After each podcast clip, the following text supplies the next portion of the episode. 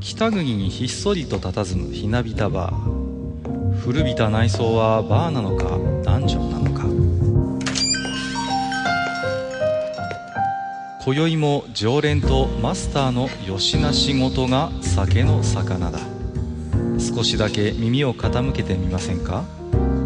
愚者の宮殿の扉が開く。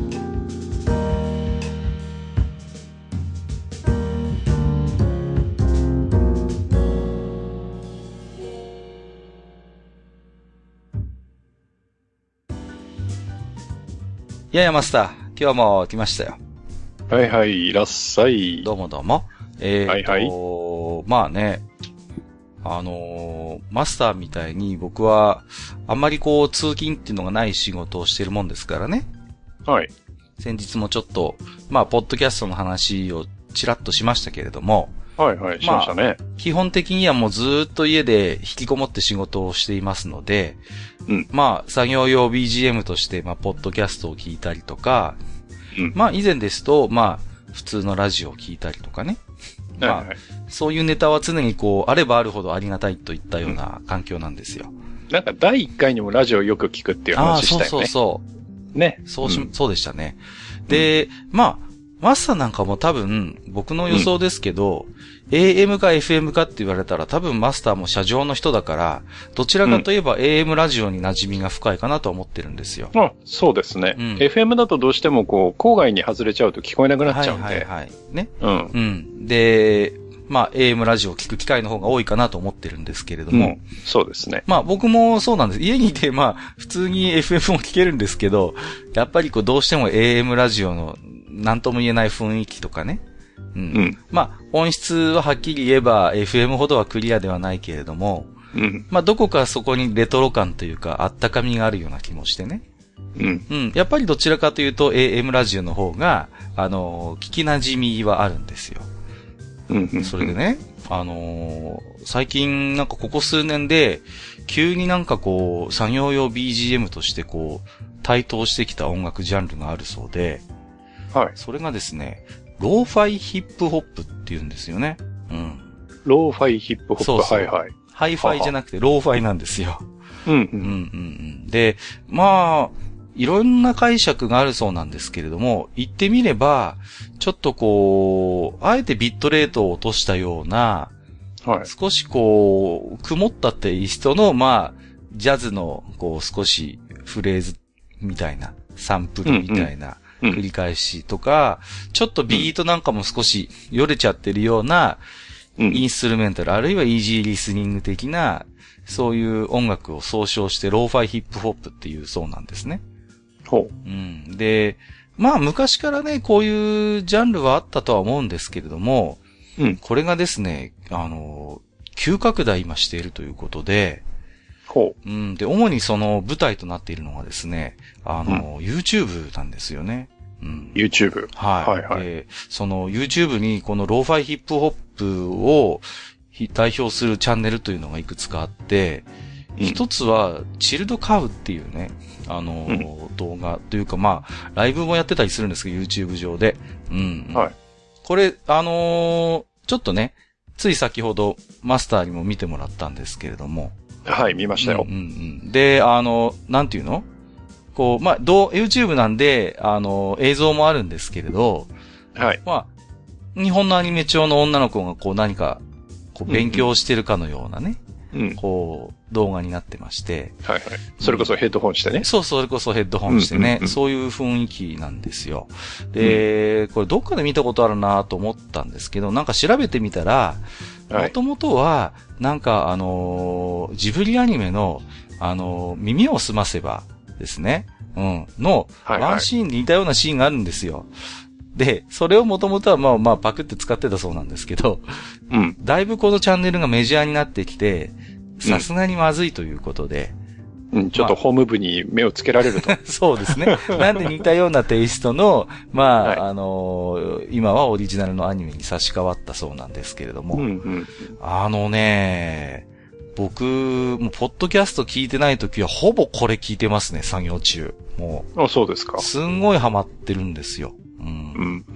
で、なんとも言えない、こう、なんていうの、くぐもっった感じの、まあ、ジャジーだったり、そういうイージーリスニング的な、あの、曲がずっとずっと流れてるんですね、24時間ライブで。曲自体はどんどん変わってくるでしょ？曲自体は変わってきます。うんうんうん。ですからまあ、動画付きの有線放送みたいなイメージですかね。はあ、はあはあ、はい。で、基本多分皆さん流しっぱにしながら、あの、作業してたり勉強のお供に聞いてるんじゃないかなっていう感じなんですよ。うん。で、まあ、これ YouTube ライブみたいな形でやってるんですけど、あの、はい面白いのはチャット欄があってね。はいはい、うんありますねう。ん。で、今ちょうどこの BGM を聞いている人たちで、うんまあ、日常のたわいもないチャットができるんですね。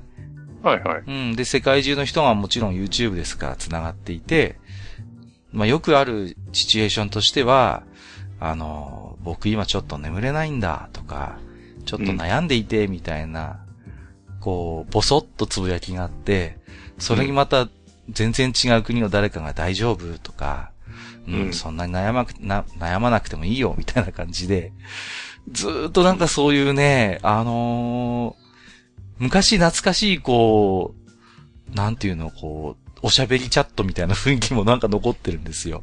ああ、うん。あのー僕ね、あのー、i モードを初めて持った時に、はい。そうい、あの、公式じゃないサイトっていっぱいあったじゃないですか。あの、うん、ありますね。はい。で、それの一つの、なんかチャットルームみたいなのずっと入り浸ってて、うん。ずっともうここの、今ちょうどこの、チルドカウでやってるようなチャットみたいな、こう、おしゃべりをずっとやってた時期があるんですよ。で、まあ、それで月のパケパケット代が3万になっちゃって偉いことになるんですけど、あの、まあ、だから、そういうチャットの雰囲気もどこか昔懐かしい雰囲気もあるし、まあ、BGM も、あの、なんとも言えない、こう、なん、なんていうんですかね、作業の邪魔をしないような、そういう雰囲気があったりして、あの、ちょっと後でブログにね、その YouTube の URL も貼っておきたいと思いますので、ぜひね、あのー作業中 BGM で、ポッドキャストばっかり聞いてるけど、たまにはインストル、インストもいいかなっていう方にはちょっとね、一回お試しで聞いてもらいたいなと。いうようなお話でございました。なんでこれがニコニコでできないかね。そういうことなんですよ。だから、うんこのチルドカウの雰囲気って言ってみれば居場所の提供なんですよね。うん。うん。で、やっぱり集まってくる人たちって、どこかやっぱりちょっと仕事に疲れていたり、悩みがあったりっていうような、まあチャット使う方が特にそうですけど、これね、まさにニコニコのフィールドだよね。そうなんです。だからもう、ねそれを YouTube ライブの場で、これパリのね、あの、人がやってるそうなんですけど、はい。だから、そういう居場所、YouTube をまさに24時間開放している居場所のように使ってる人が今いるっていうことなんですよね。うんで、常にその、同じゆったりとした BGM を、まあ、共有しながら、まあ、うん人によっては他愛もないおしゃべりに、こう、少し花を咲かせてみるっていったような。うんうーん、なんかね、本当に、日本のネット黎明期のなんか一つ、うーん、象徴するような居場所みたいなものが、今やもう海外の人の手によって、えー YouTube 上でこうできているっていうことがね。うん。うん。まあ、なんかね、あのー仕組みとしては非常に昔からある手法ではあるんだけども、どこかこう新しくもあってね。う。うんん。で、一方でやっぱり、なん、なんて言うんですかね、こう、もう、さっきマスターもおっしゃってましたように、こういうのって昔は日本が得意で、で、うん。こういう文化ってやっぱりまあこのね、その、サイトも日本のアニメ調の、まあそういうね、動画を使ってるところから考えても、やっぱりそういう日本のなんか、ある種の影響みたいなのもどうやら調べて深掘りするとあるようなんですね。このローファーヒップホップの世界っていう。なんかこう、突き詰めていくと、カウボーイビバップとか、サムライチャンプルーみたいな日あ本、あ、ああいう世界にどうも繋がってくるみたいで。うん。だから、やっぱり、うん、日本と非常に縁の深い、まあ、音楽シーンだとは思うんですよ。うん。だけど、日本で生まれなかったっていうね。うん。なんかそういう複雑な思いもあったりしますけれどもね。う。うんん。まあね、ちょっとぜひ、あのーご存知の方も多いと思うんです。非常にこれ今有名になってきたので。ですが、はいもしね、えーお聞きの方で、えー知らなかったよという方は、ちょっとね、えーブログのリンクでも辿っていただいて、えーうん覗いてみることをお勧めしたいと思います。おい。はい。えー、ということで本日はですね、予告しておりましたように、えーと、2019年の、えー F1 レビュー会バイマスターということで、え、今更？いやいやいやいやいやいや。ね？まあまあまあ、はいはい。あのーやっていきたいと思いますので、ね？はい。はい。まああのーまた詳しい話は本編にずるといたしまして、本日もじゃあマスターどうぞよろしくお願いいたします。はい。よろしくお願いいたします。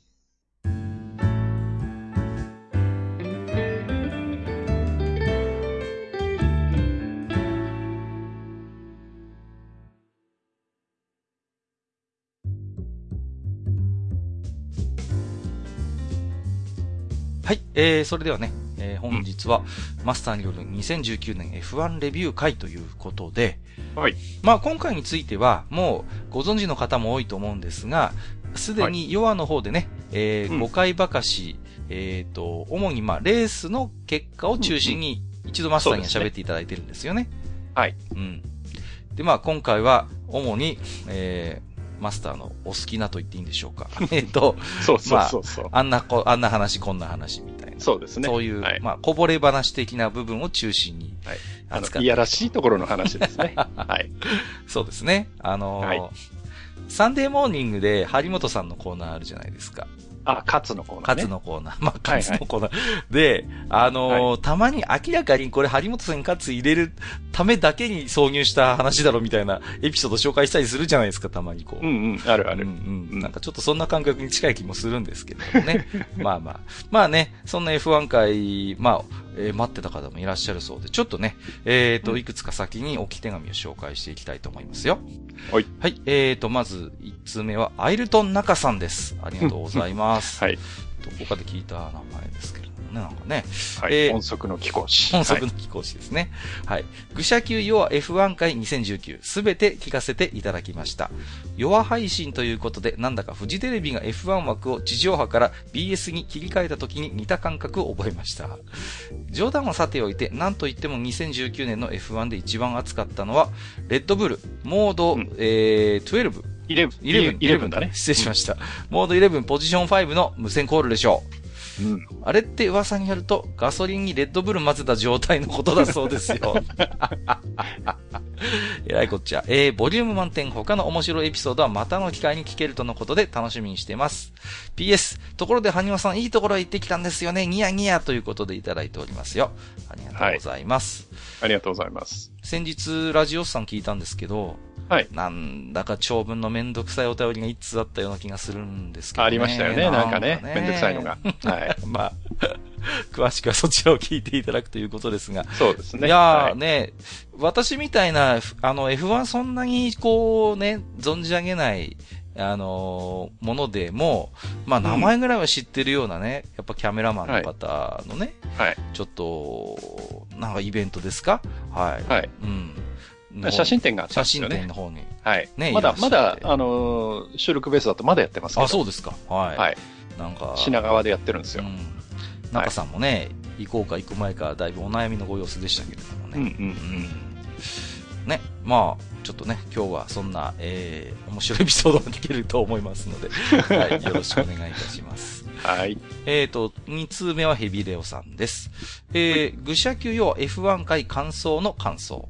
えー、待望の F1 回、サーキット、サーキット上の話ばかりで少し寂しいなと思っていたら、それ以外のマスターの好きな話は別で一本やりたいとのことで、これはもうぜひ本編でみっちりやっていただきたいと喜んだものの、そうですよね。私たちが F1 愚者級勢なんて言ってないでちゃんとレースを全部見ていれば、マスターもこんな全部のおさらいとかする必要もなく、好きな部分だけでおしゃべりできるんだよなぁとちょっと考えさせられましたね。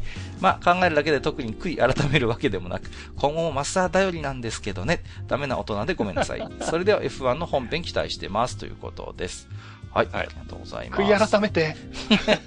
いや、あの、愚者級 F1 勢ってなんか去年、一昨年あたり随分ありましたけど、あのなんかねう、ん、うん。何人かいらっしゃるみたいなんだよね。、中にはこだわりの方がいて、もううん F1 の情報は愚者級聞くまで一切入れませんっていう人もいるよういですやいやいやいやいやいや。いや、入れて入れて。うんうん。大丈夫かなと思うんですけれどもね。うん。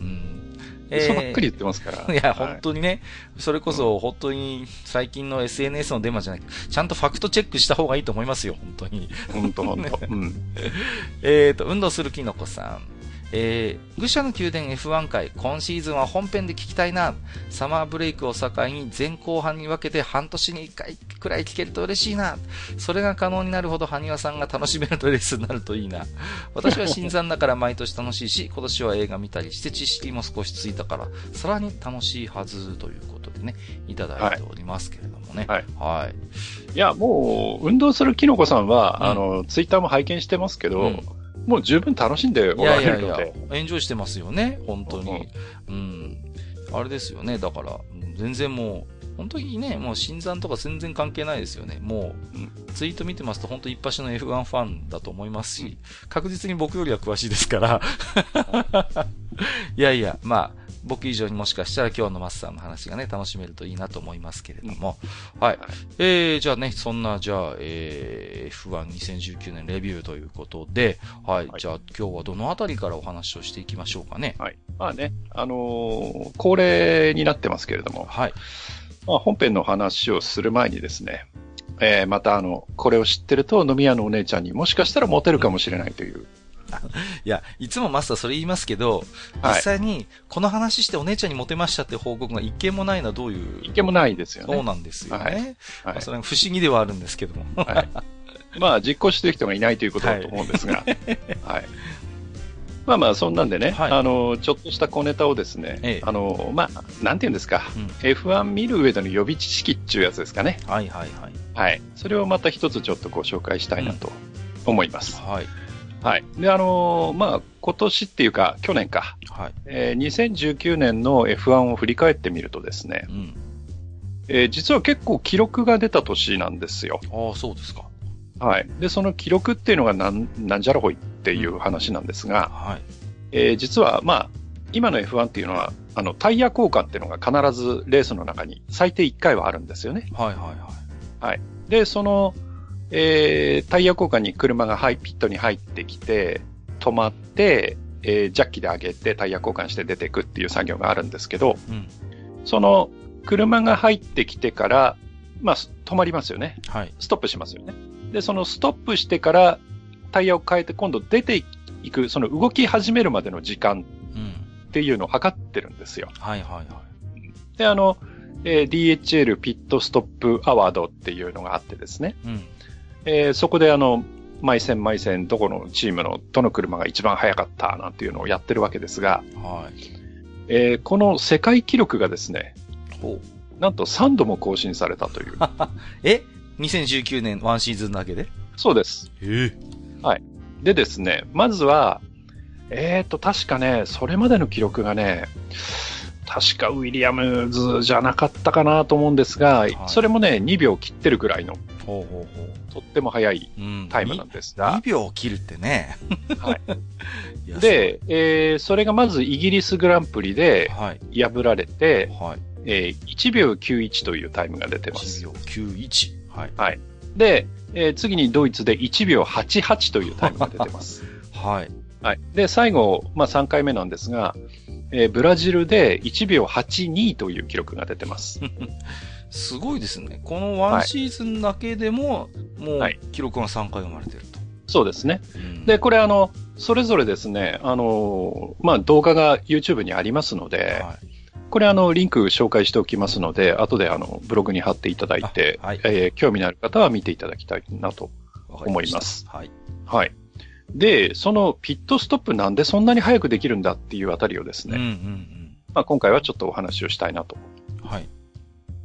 はい、思います。はい。でですね、えー、写真を1枚ちょっと上げてます。今見てますよ。はい。はい。で、これあの、レッドブルのマシンがピットにまさに入ってくるところですね。これから止まろうとしているところです。そうですね。で、僕の方でう、ん。あのー数字を振ってみました。はい。で、えー丸1から、えっ、と、10まであ、あ、11まであるのかな。う。うんん。そのぐらいの数字が振ってあると思うんですが、ね。はい。で、これですね、あの、役割ごとに数字を振ってあります。うんうんはい。で、えー1番からまあずっとあるんですけどうん。、はい。でですね、まず、その、F1 っていうのは、入ってきて、車が止まったと同時に、うん。前後にジャッキを差し込んで、はい。ジャッキアップするんですよ。ああ。で、まあもちろんね、タイヤ交換するわけですからね。そうそうそううん。ジャッキアップ。プするんですう。ん。で、ジャッキアップをしたと同時に、4、4輪の4つのタイヤそれぞれに、うんその、ホイールガンっていう、その、要は、ホイールのナットを締めたり緩めたりするうんうんガンがあるんですけど、うんはい。それをガチャッと刺す人がいるんですね。はい。で、ダダダッとまずナットを緩める。うんうんで、その他にタイヤを外す人がいるんです。う んえ？ナット緩める人と別にいるんですか？別にいるんです。で、タイヤを外す人がいるんです。はいはいはで、タイヤを外す人がいて、うんその人と入れ替わりでタイヤをはめる人がいるんです。い。外す人とはめる人も別なんですね。はめる人もいるはいはいはい。一本ずつですよ。だからでよ、よ、そそれだけだから8人いるってことですよね。そうです、そうです、そうです。で、さっきのガンマンが、今度は、締める、締めるわけですね。ダダダッと。はいはいはい。で、その、えー、締め終わったら、うん。えー、ジャッキを下げて、はいはいはで、ゴーっていうことで出ていくと。まあ、ざっくり言うとですね。い。ははい。いうことで、えー、まあ、タイヤ1個について3人体制なわけです。い。これは基本的にどのチームでもそうなんですか？だと思いますね。うんうんうんで、それだけでまず12人、ねえタイヤ付け替えるだけで12人使ってる。12人います。あで、その他に、まあさっきも言いましたけど、ジャッキアップをするのであ。、うん。前後に、まずそのジャッキマンという人がいはいはいます。はい。で、えー結構このジャッキっていうのが、うん。こうずっこけたりとか壊れたりとかっていうことがあるので、ああ、なるほど。サブのジャッキマンがいます。あ、そうですか。はいあ。で、その他に、うん。あの、クリーナーと言って、うん。あの、特にフロントウィングなんですが、フロントウィングってこう、細かい隙間がいっぱい空いていて、そこにこうタイヤカスが詰まったりするんですね。ああ、なるほど。でそうすると空力的にその影響が出てしまうので、そこを掃除する人っていうのがいるんですよ。この2秒弱の間にそうです、そうです。掃除をする。ははい。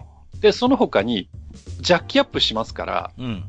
こう前後の一本ずつのジャッキで上げてるんで、左右に対してどうしても不安定になるので、そうですよね。うん。ジャッキアップしてる間、車を抑えるっていう人がいるんです。ああ、なるほど。はい。スタビライザーというんですけど、それが左右にいます。あ、それは車体を安定させるためにいるんですね。そうですそうですで、その他に、その、えー、車のストップと、あとゴーサインを出す、はい。えー、まあ、ロリポップマンとか、あれはね、今だとね、はいはい。はい今、あの、昔だと勃興の先に丸いうん札がついてたのそうそうくるんとひっくり返すっていう、ロリポップっていうのがあって、それを持ってるロリポップマンっていうのがいたんですが、はい。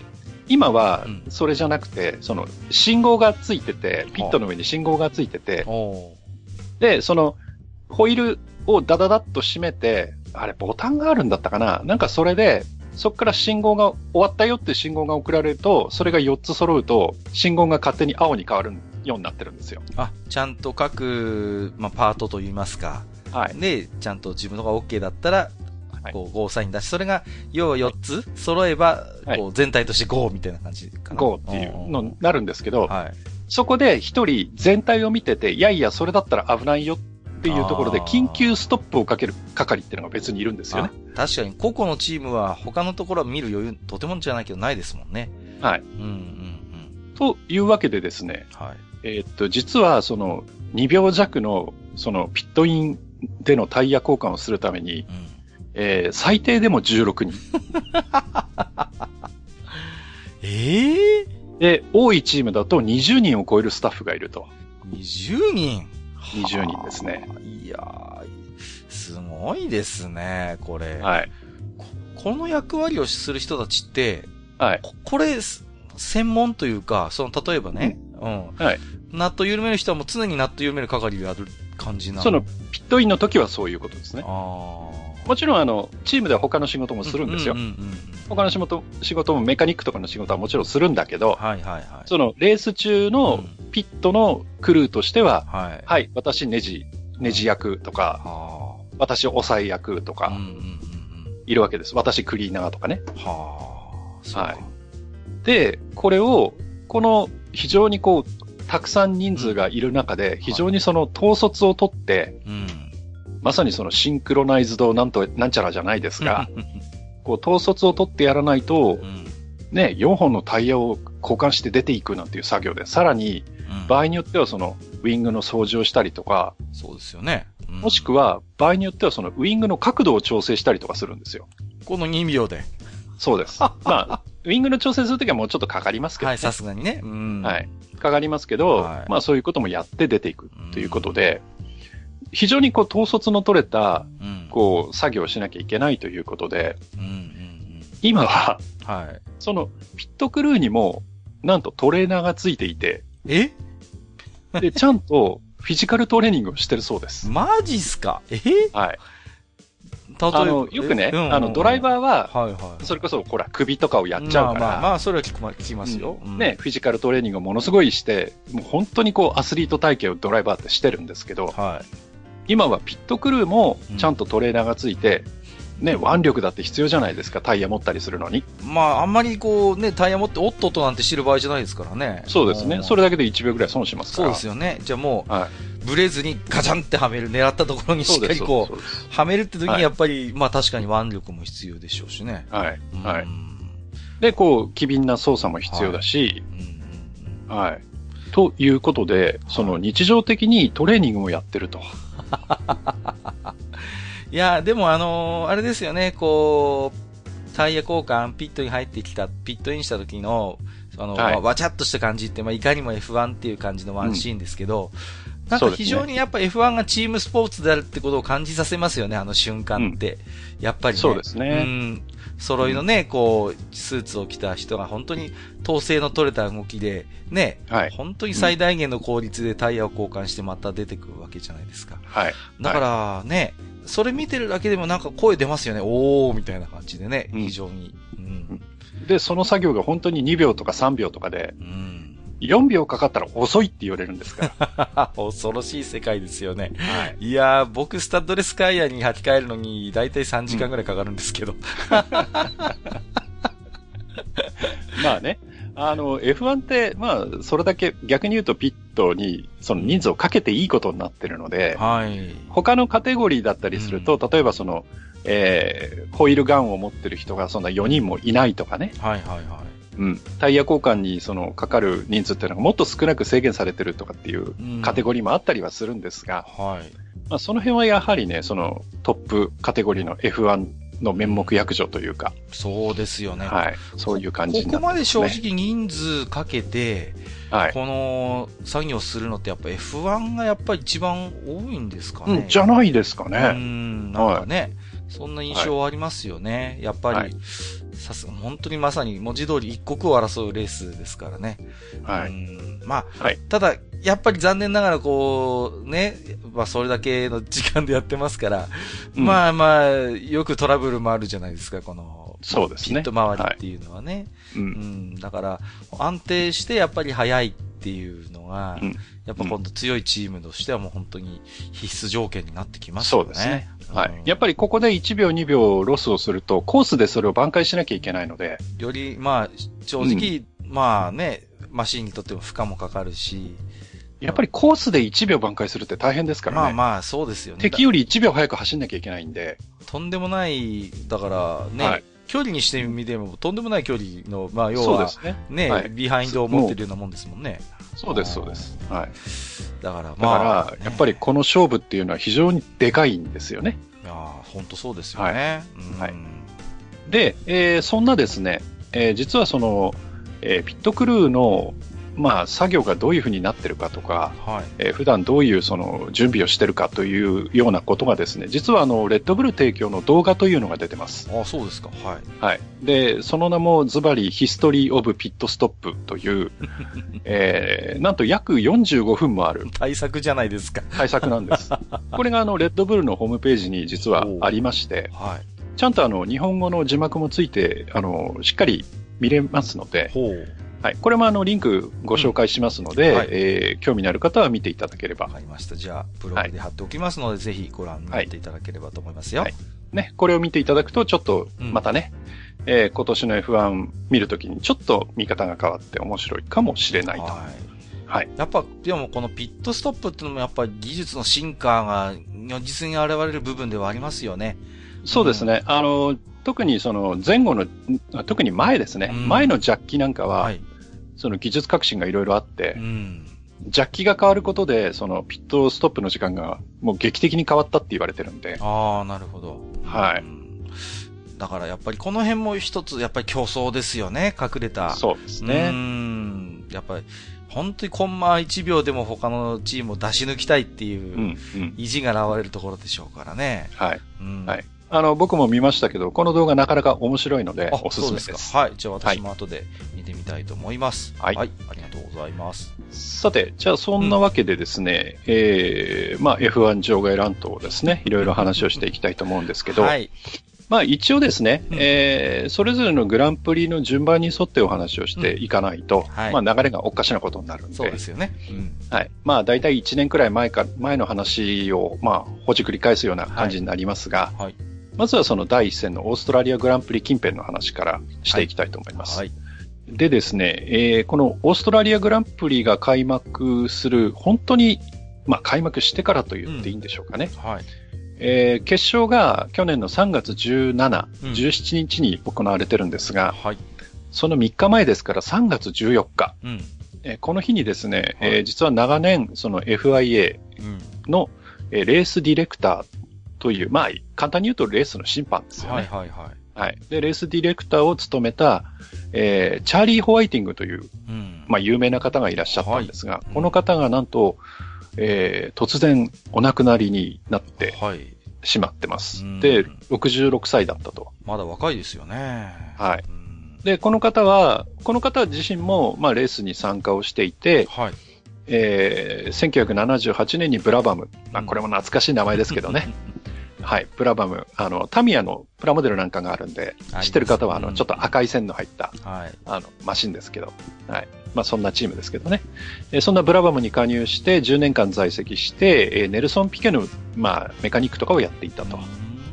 はい。で、1988年からは FIA の方に移りまして、はい。F1 のお技術部門の責任者をうん務めていらっしゃったと。はい。いうことで、えーこのお亡くなりになる前までは、その F1、実際に F1 のマシンの検査とか、うんあとはレギュレーションだとか、そういうものにもう深く関わっておられたとうんいう方なんですよね。はで、まあ、あの、F1 マシンの開発っていうのは、まあ、これも前々から言ってることなんですけどい。、はい。まあ、レギュレーションっていうルールがあって、うんそのルールをどう解釈して、どう抜け穴を見つけて他のチームを出し抜くかっていう、まあそういう、まあずるいところがあるんですけど、まあ、そういう側面はありますわな。はい。で、そういう、うー各チームの、その、えーやり合いに対して、このチャーリーという人は、まあその、こっからは OK だけど、こっからはダメだよっていう、その、んんえーところをですね、まあ公正に非常にこう、えー広く、まあ審判をされてうんいたうんということで、まあ、長いこと、その、ここどうしたらいいんだろうっていうことに関しては、はいその、チャーリーに聞いてみようよとかですね。はい。あとは、そのレース中でも、うんその、今あいつちょっと危険な動きしたからチャーリーに言ってくれよとか、結構そういう無線が飛び交っていたんですよ。へえ。で、もう、レーサーもチームの、えースタッフも何か困ったこと、そのルール的なことで困ったことがあったら、チャーリーに聞こうよ。っていうくらい、その F1 をの、そのルール面の統括をしてた方なんですよね。ものすごい、こう、じゃあ、あの、信頼もされてる方だったんですね。はいで、えっ、と、もうレースのスタートの際には、うん。そのスタートのところのタワーに登ってですね、はい。うんそこでもうスタートを監視するという役割もやってましたし、うん。で、レース中はコントロールルームからずっとそのモニターとか無線とかでその状況を判断しながら、例えば危なくなったんでセーフティーカーを出そうとか、はいはいはい。そういう判断も全てチャーリーがやっていたと。ああ、じゃあもう本当に、もう、生き字引というか、もう、ルール的な部分においては本当に権威のある存在だったんですね。はい。もうこの人がいるから F1 うんのそのレースが成り立っているというような、とても大きな存在だったんですよね。はいで、その方が実は、えー本当に前日までは、うん、あの、ベッテルと一緒にトラックウォークをしていたなんていう、えところも、まあ写真にも実際残っていて、本当に突然なくなってしまったんですよね。はい。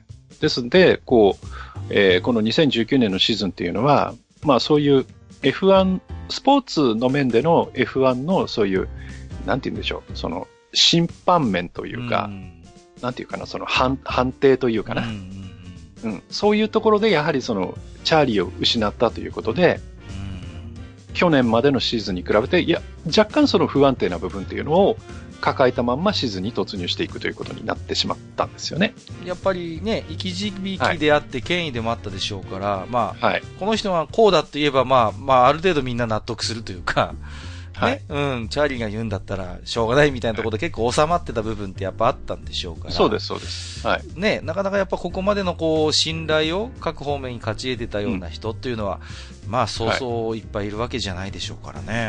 はいうんで、非常にまめな方で、はい。あの、それこそあの、まあ、ね、河合ちゃん、河合さんが、例えばチャーリーにここはどう解釈するの？って質問をしたりすると、すぐそれをメールで答えを返してくれたりとか、なるほど。本当にだからよくしてくれた方だったようですね。うん。はだからその、お高く止まってるわけでもなあく、うんその、こう、これはどうなの？っていうと、それはこうだよっていうのを常にこう、示してくれたと。あんまりこう秘密主義っていう感じでもないわけですね。はいはいじゃあ本当に貴重な人だから本当にはい。大きな存在を失って、えー2019年の F1 シーズンは始まったとはいうことになったわけですね。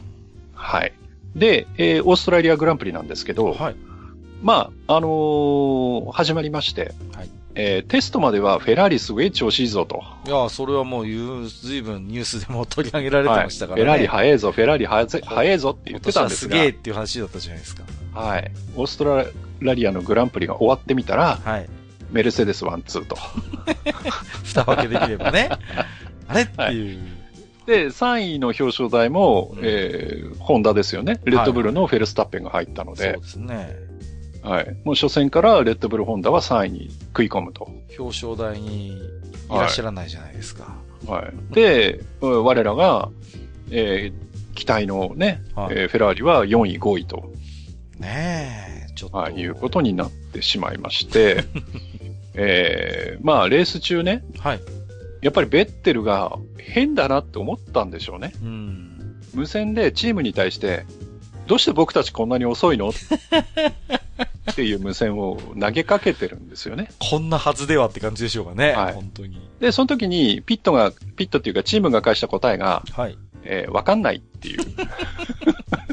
何やってんすか、本番中に。もう。はい。何やってんすか。まあまあまあ、いや、まあやっぱ俺たちだなっていうまあまあ感じまあでですね。なんだかもう、とぼけたやりとりにしか聞こえませんけどもね。はい。まあそんなんで、あの、メルセデス1、2、そして、えー毎年恒例の俺たちっていう感じで、まあね、オーストラリアは終わったわけですけども、はいはいはい。えーこのレースでですね、あとちょっと面白かったところが一つありまして、はい。もう面白かったっていうか、これはまああの、ネットの上でのちょっと面白さなんですが、はい。えっ、と、この年から、あの、前の年まで、えーレッドブルにいたリカルドという、うんうんあの、周囲大好きなうん。ね、はいはいははい。で、オーストラリア地元ですよ。い。ね。はい。で、この選手が、レッドブルからルノーに移ったわけですよね。そうでしたね。はいはい。はい。で、それに対してやっぱり地元なんで、うん。地元の人はやっぱりリカルドを応援したいじゃないですか。いやー、そりゃご当地ですよ。うんはい。ね。で、その、実際現地に行ったファンが、はい。その、サーキットでプラカードを出してるわけです。はいはいはいはい。で、写真も上げてますけどう、ん、見てますよ。はい。リカルド needs no wings と。うん、なるほど。リカルドはもうね、翼はいらないと。まあまあ、意味深ですよね。言ってみてはいね。。まあね、レッドブルのね、あの、キャッチコピーが翼を授けるなんてあ。りますから。うん。まあそれをきっともじってるんでしょう。てますよね。リうんね、リカルドにもう翼はいらないなんてね、はいはいはいはい。プラカードを出してたわけです。うん。で、そのルノーに乗った、まあ、リカルドさんが、まあ、はいレーススタートするわけですよ。はい。ね。そしたら、えースタート直後ですよ。はい。えーちょっと、あの、コースの外を走ろうとしてですね、まあちょっと芝生にタイヤを落としながら、コース外を走ろうとしたらですね、ど、そこになんか穴かなんかあったんですね。ドーンって行きまして、はい。フロントウィングを落とすというね。で、あの、プラカードの通りに羽をなくしてしまうというね。いやいや、そういう意味じゃないでしょ。はい。いや、そういうちょっと、あの、面白いことがありましてね。翼を授けるどころか、翼を失うというね。失うという。はい。何やっだってね、翼いらないって言ってるいやいやいや、いるでしょ、この翼は。い、や、これ、はい。皮肉な話になっちゃいましたね。はい。で、やっぱりね、あの、ネットの世界には、あはいの、僕らみたいなのがいっぱいいてね、はいはいはい。こういうのをアップしてくるわけですよ。本当に趣味が悪い方々がいっぱいいらっしゃるわけですね。もうね、あの、まあ、つい最近もね、あの、いろいろ、アロンソさん、アロンソ先生がいろいろ言ってましたけど、はいはいはい。いまだにあの、ホンダが勝ったりすると、うんあの、GP2 エンジンが勝ったぞとかっていうのをですね、わざわざアロンソに、その、リプライを送ったりする輩がいるみたいなんで、本当文字通りのクソリプ野郎じゃないですか、本当に。はい。まあまあね、こういうやっぱり意地の悪い、はい。あの、ことをする人っていうのはまあどこにでもいるんだなと。まあまあまあ、どこの世界にもいらっしゃるんでしょうね。まあでもちょっと面白かったですけど。うんまあまあ、確かに、はい。はい。はい。で、えー、さっきね、まあどうしてこんなに遅いのって言ってわかんないなんて言った フェラーリなんですけど、はいはい。もう初戦からですね、ちょっと怪しくなってます。うん。というのはですね、はい。あの、このレース中、まあベッテルが前走ってて、後ろをルクレールが走ってたんですが、はい。えー、ルクレールの方が実はペースが良かったと。ほうほうほで、普通であれば、ペースがいいルクレールを前に出して、う。うん。まあね、前をどんどん追いかけさせるのが普通だと思うんですよ。はい。なんですが、それに対してルクレールが、えー後ろだったんで、えーピットに対して無線を飛ばすわけですね。後ろに、このまま後ろにいた方がいいのと。うん。いけるぞと。うんはい。抜けるよ、俺は、とうん。いけるのに。いう意味ですよね。うん前出してくれよ。そしたら俺の方がずっと早いんだからっていう意味ですよね。はいはいはいで、それに対してピットの方で答えたのが、あの、バックオフ、つまり、アクセルを緩めて、はい。間隔を取ってくれと。いや、つまり、ベッテルを抜くなと。いやーなんですかね。なんかね、もう、もうこの時点でちょっとおかしいんじゃないのっていう。まあ、さすが俺たちって感じなんですけどね。いや、はい。うーん、ちょっとね、ルクレールにしてみればちょっともやっとしますよね。はい。で、もう初戦からイタリアのメディアではベッテル叩きが始まると。あ、もう、早すぎだろうって感じ初なんですけど、ね。戦から、早いですね。はい。で、まあ、まあ赤いチームはいいですわ。はい。いいでえー、3位にね、はいなんと、まあ初戦、まあ、コラボレーションを始めて最初ですよ。うんね、レッドブルホンダが3位に、まあ入ったということで、はいはいはい。はい。レッドブルがね、Now we can fight なんていうツイツイートをしましてね。どっかで聞いたようなフレーズなんですけど、どこ聞いたことありますけどね。はいなんかね、前の年に、あのね、オレンジ色のチームが、あの、ホンダからね、ルノーに変えて入賞して、なんか We can fight って言った方がいらっしゃったような気がするんですけど、そんな話がありましたね。ね。なんか同じようなね、フレーズをつぶやいてらっしゃるということで。このチームもなかなか喧嘩っ早いというか喧嘩を売っていくんだなという。はいはいはいはい。はい。ちょっとバチバチですよね、この辺はね。はいうんはい。で、えーこの、えー3位獲得、えーもちろんね、えーフェルスタッペンとか喜んでます。はいで、ね、ホンダのためにポディウムに上がれてすごく嬉しいなんていうね、うん。あの、日本人がこう、喜びそうなコメントを残してくれてるんですが、はい。ただ、この時にちょっとレッドブルの中で、おやおやという感じになってたみたいですね。ほというのはですう。ね、うん。あのーまあ、えーレッドブルの偉い人、あの、マルコさんというおじいちゃんがいますけど、はいはいはい。えーその人がこんなこと言ってます。うん。あの、強力なホンダエンジンを得た今、うん。うん。あの、ダウンフォースがもっと必要だと。初戦 にして言い始めてるんですね。早くも、そういう。この、この車ダウンフォース足りねえわと言い出してるわけですよ早速。注文つけ始めたと。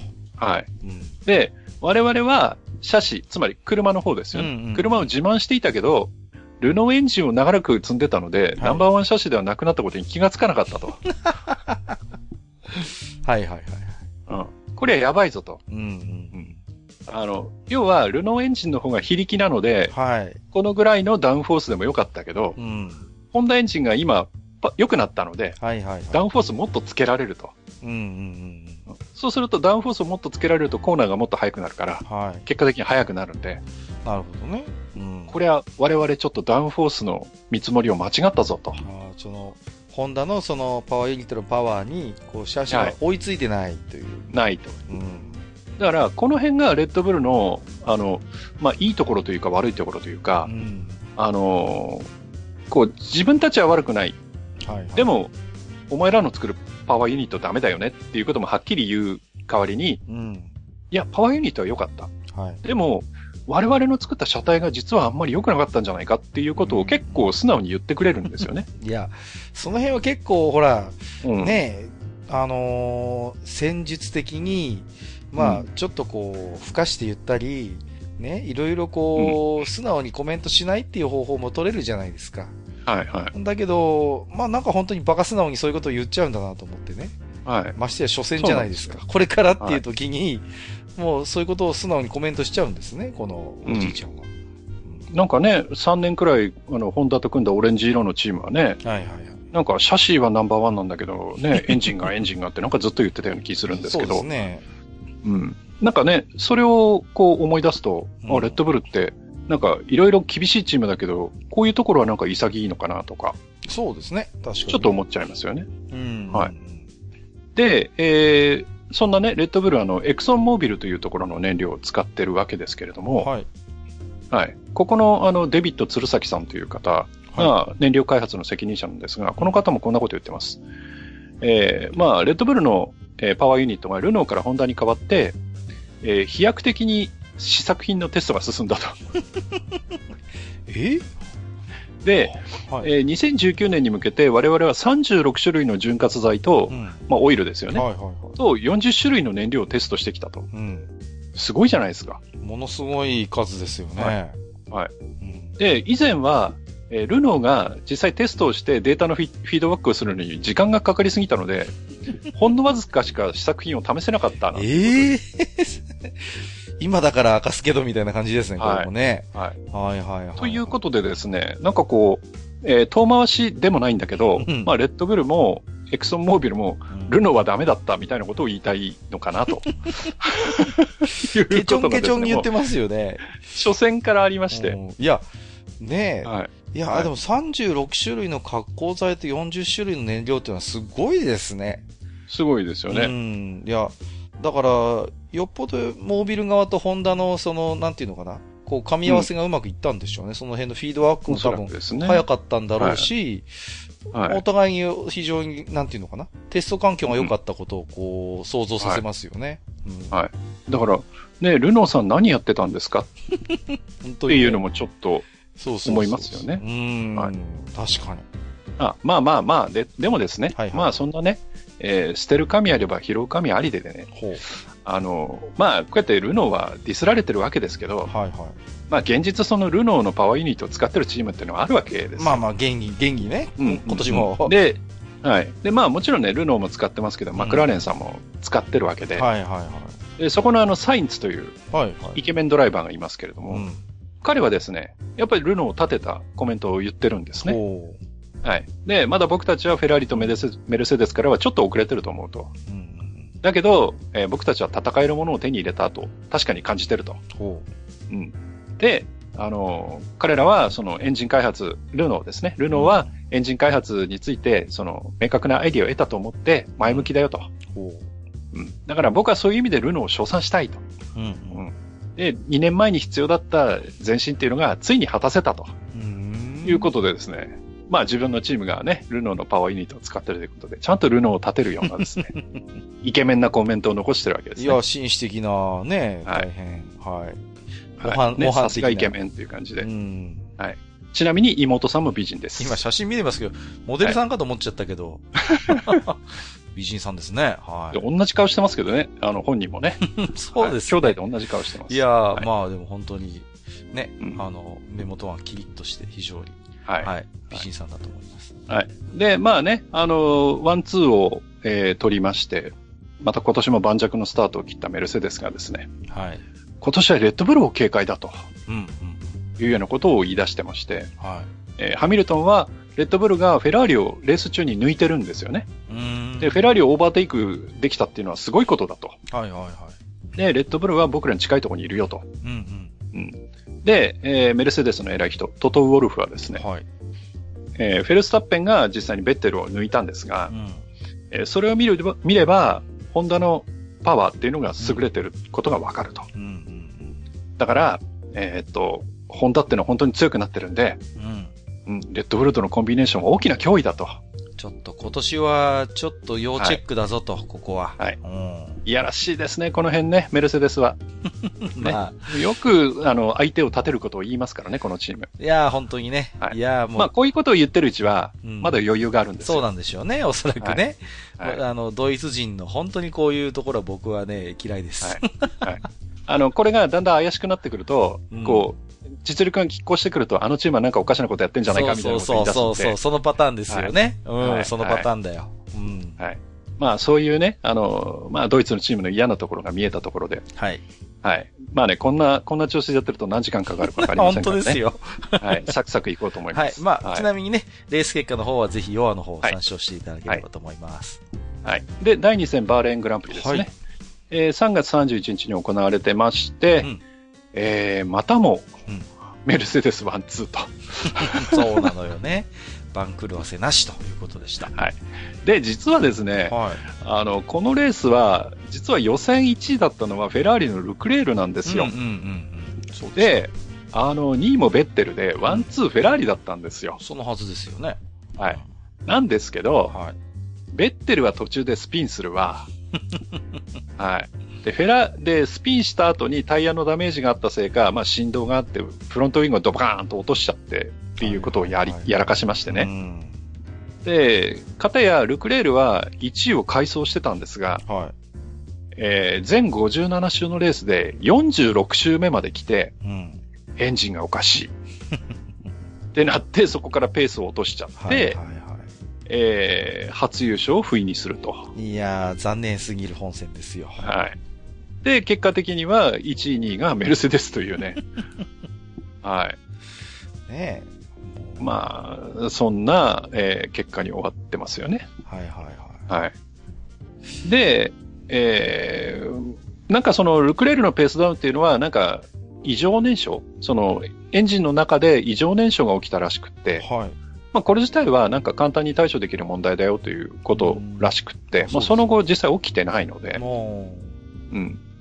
まあただね、それが起きるっていうのはどうなのっていうう。感じですけどね。そう そんな簡単に対処できる話だったら、事前事前に対処しとけよって言いたくなる気持ちもありますけどね。はい。うんで、えーまあそんなフェラーリですけど、はい。またね、あの、5周目ぐらいから、あの、ルクレールが俺の方が早いのに、みたいな無線を飛ばしてて、はまあ、1戦目に引き続き、い。うん。なんかちょっと、バタバタしてるというか、ガタガタしてるというかう、ん。はい。そうですね。はい。そんな感じになってますね。で、えーこのレースでは、えー残念ながらレッドブル表彰台に上がれなかったんですけど、はい。やっぱり前線で言ったように、こう、やっぱりマシンがいまいちなようですねなるほど。はい。で、えーレッドブルの偉い人、えークリスチャン・ホーナーも、うん。現時点ではトリッキーなマシンになってると思うと。トリッキー。う。ん。で、あの、山本さん、ホンダの山本マネージングディレクターですか。はい。僕会ってきましたけど、はいはいでこの方が、まだセットアップが煮詰まってないねと。うん。はい。で、あの、空力の天才、エイドリアン・ニューウェイもうん。首をかしげてると。うん。まだまだ完璧じゃないと。いまいちこう、完璧には噛み合っていないという感じですかね。で、えーそんな感じなんですが、ここで、えーもう一人の、えーレッドブルの偉い人、マルコおじいさんですね。はいはいはい。この方が言うことが振るっていて、うん。えーレッドブルのドライバーっていうのはフェルスタッペンとガスリーなんですが、はい。えーバルセロナで、あの、開幕前のテストをやってるんですけど、はい。そこでガスリーがクラッシュして新しいパーツを壊しちゃったから、うん。マシンの弱点を理解するのに時間かかっちゃってんだよねっていうことで、何気にそのテストでその、えークラッシュしたガスリーのことをですね、チクッとやるわけですよね。何か一言言いたいんでしょうね、この人はね。おーまあ、この辺がちょっとね、やっぱりその、レッドブルの怖いところと、うーん。はい、ですね。いや、感じですね。本当に、いや、ヒヤリとしますよね、ドライバーからしてみればね。はい。で、えーまあ、この、バーレーンが、まあ、実際レースが終わりまして、その後実際そのバーレーンでそのままテストも行われていまして、はい。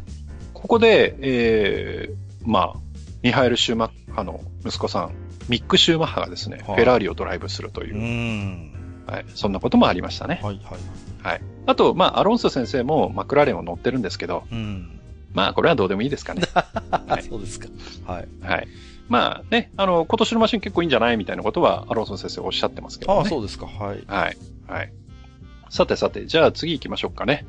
えー、3戦目が中国グランプリですね。はいえー4月14日。はい。はい。で、こちらもですね、えー、メルセデス1-2です。いや、あのー、大山明道してネズミ一匹とか言いますけれども、はい。結局規定路線かよみたいな空気がだんだん色濃くなってくるというね。はい。うんはい。そうなんですよ。それでですね、えー、俺たちのフェラーリはですね、3位、4位、まあ3位ベッテルで4位フェルスタップ、あはいー、ごめんなさい。5位がルクレールう。ん。3位、5位なんですけど、はまたですね、なんか、おかしな作戦をしてですねい。、はなんかこう、うん。え、そんな作戦取るの？っていうような作戦を取りましてですい。ね。はい。まあ結局、まあメルセデスがワン、ツーという、うん。はい。まあ相変わらずなんですけど、はまあ俺たち炸裂という感じですね。はい。うい。ん。で、えー、正直、あの、つまんないんですよね。あの、メルセデスが勝ってばっかりいるんで。ねもうちょっと、い、や、正直フェラーリが気を吐いてもらわないと、はい。ねえっていうのは多くの人が思ってたと思いますよ。はいなんだよ、参戦メンバーかよ、みたいな感じになってますからね。はい。でですね、まあ、なんか、目を引くことないかなって思って僕もいろいろ探したんですけど、はい。あの、ちょっと面白かったのがですね、はい。まあレース前なんですけど、えー、金曜のフリー走行2回目、はい FP2 と言われる、うんえーこれが終わった直後ですね、はいまああの、えっ、と、トロロッソのアルボンうん、うん。が、まあ、軽量に呼ばれて、まあ、はい測りに乗っかって、その重さとかを測るよっていうことでう、ん。呼ばれるんですよね、FIA に。はいはい。で、そうすると、それまでこうギャンギャンに走ってきてるんで、うん。あの、ブレーキがこう、ものすごく熱くなっててあ、あ、はいはいはい。で、カーボンブレーキなんで火が出ることあるんですね。うん。うん。止まった後で。はい。あ走ってる間は風が当たるんで冷えるんでいいんですけど、はいはい。止まっちゃうとね、逆に。熱が逃げないのでう、ん。火が出ちゃうことあるんです。で、それで、えーアルボンの車のブレーキから火が出ちゃいます。うん。で、そこの近くにたまたまフェラーリのベッテルが止まっていて、ほベッテルがフェラーリのメカニックに無線で、う。はい。あそこのトロロッソを助けてあげてって声をかけてですね。はい。はで、フェラーリの人にアルボンが、まあ、火を消してもらうとい。ほう。いうですね、ちょっと、あの、ハートウォーミングな、そうですね。はいまあまあいい話じゃないですか。ちょっといい話ですね、それはね。はいちょっといい話。ベッテル実はいい人なんじゃね？みたいなね。はい。はいちょっとそういう話がありましたね。はい。はい。まあ、あとね、えー予選の Q3 でね、フェルスタッペンが2回目のアタックに入れないミスを犯すとか、まあ、はいいろんなことありますけど、うんうんうん。まあ、正直あんまりパッとしないですかね。はなんか、要はでもおっしゃってましたね。いまいちこの辺は語ることがないと。い。そうなんです。うんで、えーレそんなね、えーレッドブルの、まあ、さっきも、さっきからね、何回も出てきてますけど、マルコおじいさん。はいはいはい。えー実はこの年から、えートロロッソにはあの、アルボンという、まあ、さっきのね、うん火、火が出ちゃった人ですが、アルボンというえー若いドライバーが乗っかってるんですが、はい。えーこのアルボンをですね、高く評価しているようですね。ほう。はい。で、あのアルボンは若くてどんなことにも動じないと。うん。うんで、冬に車に乗り込んだ瞬間からどんどん速くなってると。うん。私にとってアレクサンダー、まあ、アルボンのことですけど、アレクサンダーはスピードとレースマネジメントという点において、シーズンのサプライズだと。うーん。思ったよりこいついいじゃんと。結構買ってますね。はい。うんいうことで、えー、なんとおじいさんのお眼鏡にかなってしまったのではないかと。なはるほどね。はい。い。で、一方ですね、うんえー、レッドブルに乗ってるガスリー君はですよ。テストから車壊しちゃったりなんだりしてますし、ちょっとね、えーここまでも名前出てこないじゃないですか。ちょっとこれは怖いですよ。ちょっと怖いですよね。ちょっとね、やっぱり、もしかしたら下克上あるかもしれないっていう。はい。はい。まあまあまあ、そんなこともありつつ、はい。あとはまあ、俺たちのフェラーリに関する話題をちょっと出しておきましょうか。はい。えっ、と、フラビオ・ブリアトーレといううん。おかしな人がいますお。かしな、おかしな人。はいはい。あの、フラビオ・ブリアトーレはですね、えーその昔、例えばベネトンであったりとか、うん。ああ。えーそういうところのチーム代表もやった方なんですが、はい。まあちょっとやらかしまして、ほう。えー F1 界から追放されてる方なんですね。あ、なるほど。はいはい。はい。で、まあいろいろね、顔を整形してるとか、いろいろ面白いところもあるんですけど この人を語り始めると、これだけで枠が取れちゃうので、はいはいはい。まあ、はい。あんまり細かいことは喋りませんえが、えはい。えー勝てないフェラーリに対してコメントをしてます。ほで、このコメントがやっぱりう。うん。この方らしくって、はえフェラーリがな、フェラーリの何がまずいのかって、それは今に始まったことじゃないよと。はい彼らの車は8年にわたって遅かったんだからと。はい。うん。で、まあ、ビノット、マッティア・ビノットという人が今、フェラーリの代表になってるんですが、この人、この方もともと技術屋さんなんですよね。はいはい。で、そんな技術屋さんの頭を昇格させて、チーム代表にしちゃったっていうことで、えーフェラーリが、要は車に対して完全に専念できないと。ああ、帰ってね、その、うん。ね、経営もしないといけないでしょうからうね。ん。技術を発揮できない、うん。ね。っていうことで、技術の方では損失が出てしまっていると。うん。うん。で、昨年から何も変わってなくて、メルセデスとの差な差なんかつ縮まってないよと。う んで、すでに最初のレースからいつもの言い訳のお題目が始まったよ、みたいなことを言ってるわけですね。はい。辛辣ですね。はい。で今後もメルセデスの支配が続くね、なんていうことを言ってます。ははい。で、えっ、と、あとですね、まあちょっと F1 じゃないんですけれども、ちょうどこの頃にですね、い。うん。えーちょっと国内のレースで面白いことがあったので、はいえーこれもあの動画のリンクをちょっとしご紹介しておきます。はい。で、あの、全日本 F3 という下位カテゴリーのフォーミュラレースがあるんですが、はいはいはい。えーこれの第2戦の決勝、うん。えーまあ、スタートするときに、スターティンググリッドにそれぞれ車が並ぶじゃないですか。はい。で、その並んでる車の一番後ろに、要はセーフティーカーというか、オフィシャルカーが1台はい。止まってるわけですよね。うんうんで、えーシグナルが変わってスタートします。はい。で、えーそう、そうなったらオフィシャルカーは、まあ、下がるわけですよね。うん。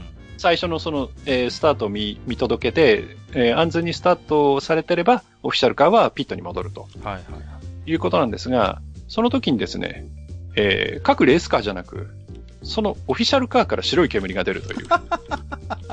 いやいやいやいやいや。いやいやいや。で、もくもくーっと白い煙が出まして、はいこれはいかんということで、オフィシャルカーから煙が出たということで、なんとセーフティーカーが出るという。いかんですよ。はい。おかしいですよ、それはちょっと。はい。ちょっとこれ面白かったんで、まあまああの、F1 の話ではないんですが、ちょっと取り上げさせはいてもらいたいなと思います。はい。はい。でですね、うん。えー次がアゼルバイジャンの、えーはいレースになるんですけど、ええちょっとですね、F1 の公式も、なんかちょっとおかしいな、というのがですね、はいはいはい。あの、その F1 の公式が作ったアゼルバイジャンの PR ポスターを見ていただくと、はいはい。これすおごい、ね。かしさが分かっていただけるかなと思うんですが、すごいね、これね。はい。エンドゲームじゃないですか、完全に。はい。アベンジャーズ。 Back to Baku って書いてますけどね。 Back to Back って書いてますね。はこれさ。もう、クソコラレベルの話ですけどね、ちょっと正直。い。だってね、あの、ハミルトンがあの、キャプテンアメリカの盾持ってますからね。そうですよね。これうん何なの、これそしてあの、胸に輝く、うん、スリーポインテッドスターですからねポインテッド。スターですから。は ちょっとおふざけが過ぎるんじゃないですか、ちょっと。い。うんねそしてこのあの、う一番上にベッテルの顔がドーンと出てますけど、はいはいはいはい。その横にですね、あの、はいうっすらあの、ちょっとなんか悪の ボスみたいな感じで、トトウォルフがですね、出ていて、ここサノスの、サノスが映ってるところよ、ここ、本当に。はい。敵の親玉の枠だから、そこ。はい。これね、一つ一つ見ていくとなかなか面白いんいや、ですよね。趣深いですね。これは大変に趣深い。うはいーん。いや、結構意図もなんかわかる気がするしね、なんかね。うんはいうんうんうん。いやーまあ、いろんなところでありますけど、はいあの、まあ今年これ、っていうか2019年ちょっと一つのテーマでもあるんですけど、はい。あの、公式が病気っていう ところがちょっとあるので、はいはいはい。はい。この後もね、あの、某チームですけど、ちょっと病気なことをやったりしてるので、はい。まあその辺も、まあ注目してもらえればと思います。わかりました。これね、はい。これエンドゲームしてるとめちゃめちゃ面白いですよ、これ。そうでしょ？はい。いや、はい。あの、はいもう本当まあ、だいぶクソコラ臭がしますね。はい。かなり病気ですよね。はい。面白いと思う。よくこ,、はいこんなポスターによく FIA のちゃんとロゴ、右下にしっかり不安ってついてますからね。F1 ってついてるからね。、はいい。やー、まさにしょうがないですよね。公式が病気と思いますね、はいこれはね。はい。で、えーアゼルバイジャングランプリなんですが、はい。えーこちらは4月28日に行われてますね。うん。で、えーもう結果はですね、はいメルセデス1-2です。だからさ、4戦連続なんですよ。何も、何も変わってないじゃないですか、もう。変わってないんですよはいね。。はい。で、えーまあこのレース、まあ予選でね、あの、ルクレールがクラッシュしたりして、はえー10番手スタートとか、うん。まあそういうこともあってですね、はい。まあメルセデスにとっては楽なレースだったかなとうん思います。はい。で、えー面白かったことが、えー実は、えー決勝前というか予選の前ですね、はい。えーフリー走行の1回目、FP1 なんですけど、はい。えーっと、えーウィリアムズというドンケツチームがありますが、名門なんですけどね。うん。名門、名門なんですけど、現在ドンケツチームの、うんえーウィリアムズ、はいえーお金もなくて大変というチームなんですけどなん、かね。えーこのチームのラッセルが、まあ、走ってたんですよ。はい。走ってたら、うん。突然、ドカーンってなって、うん。車が壊れるんですよ。はい。えで、何があったかっていうと、うんあの、走ってる時に。あの、バクーっていうか、アゼルバイジャンって、あの、こう、ストリートサーキットなので、うんうん。あの、パーマネントサーキットじゃないんですね。はいはい。で。こう、一般道を使ってるわけですよ。うんうんで、マンホールがあるわけです。うん。なるほど。で、普通はそのマンホールをボルトかなんかで止めていたり、うん溶接したりして、開かないようにしてあるんですよ。レースにね。はい支障がないように。はい。なんですが、それがなんかきちっとされてなかったみたいで、え？で、あの、F1 のマシンって、そのフロアの下、つまり車の底、うん。底の部分にものすごくこう早く風を通して、はい。要はあの、まあ前も話したことありますけど、飛行機の羽の上下逆にしたタイプうんうんうん。で、ダウンフォースと言われる下向きの力をこう発生させて、は車を地面に張り付かせてるわけですよね。い。そうですよね。ものすごい力だって前お話ししましたよね。はいうんで、ということは、そのフロアと路面の間っていうのは陰圧になってるわけです。うんうん。なので、地面にあるものが吸い上げられちゃうんですよね。ああ、なるほど。はいはい。だから、マンホールの蓋がきちっと止まってなかったので、ラッセルの車が通った時に、はいその蓋が浮き上がって、ええ車とぶつかっちゃったと。うわー危ない。とはい。で、車を壊しちゃったと。うわで、えーこのラッセルの車のーうん。災難だったところが、これで終わらないんです。ほで、まあ、車、そういうことでドーンとフロアを壊しちゃって、う。はい。まあ、ピットまで戻らずに車止めるじゃないですか。そうですね。はい。で、そこに、じゃあ助けに行くよということで、クレーン車が来るわけです。はいはいはい。で、クレーン車が来て、そのクレーンで、こう、車を吊って、荷台に乗せて、うん。ピットまで運ぶわけですよ。はい。その時に、うん。あの、クレーンを下ろし忘れたまんま走っちゃったんですね。え？はい。で、はい。そのクレーン車のクレーンがう、ん。コース上に橋がありまして、は橋にそのクレーンのブームがガーンと当たりまして、あ。何やってんすか？で、その、クレーンなんで、その油圧のシリンダーがついてるじゃないですか。はいはい、そうですね。うん。でそれを壊しちゃって、そのシリンダーのオイルが、うん。こう、こう漏れて、はい。ラッセルの車がオイルまみれになる。ええ ちょっと。それはでも悪くないじゃないですか。はいラッ。セルはね。まあ、これはね、うんあの、なんかコース側が、なんか、弁償したらしいですけどさ、すがにね。はいやしかし、それはアンラッキーですね。はい。もう踏んだり蹴ったりという感じ。本当にね、泣きっ面に蜂ですな。はい。うん。ただそのね、あの、僕、ふフリー走行見てましたけど、はい。この、クレーン車が橋にぶっかったっていうのはね、ちょっとさすがに笑っちゃいましたけどね。いやね。それあっちゃいけないですよね。さすがに。うん。、で、えーそんなね、ちょっと気の毒なラッセルに対して、はい。またここ意地が悪いんですね。えーレッドブルの公式公式のツイッターなんですけど、はい。あの、ラッセルがその車を止めてう、ん。まあ床下、フロアの下を覗き込んでる写真をですね、アップしてですね。はいはいはい。で、こう、えースパイ、うん。えー I think エリクソン hit us っていうふうにですね、書いてるわけです。エリクソンがやったと思うって。いやー、これ、公式がつぶやいちゃいけないでしょ、これは。はいこれね、あの、説明すると、昨年ですよ。はいはい。昨年のアゼルバイジャングランプリで、うんあの、グロージャンがスピンして壁にぶっかって止まったんですけどはいはいはいは、いその時に後ろを走ってて、かなり離れて走ってたエリクソンうんにやられたっていうんですよね。はいはい、そうそうそうそう、ありましたねで。それを引っ張ってきて、1年前の話を持ってきて、うんレッドブルが、あの、エリクソンにやられたみたいなことをですね、また持ってくるという。蒸し返すなよ、あの話を。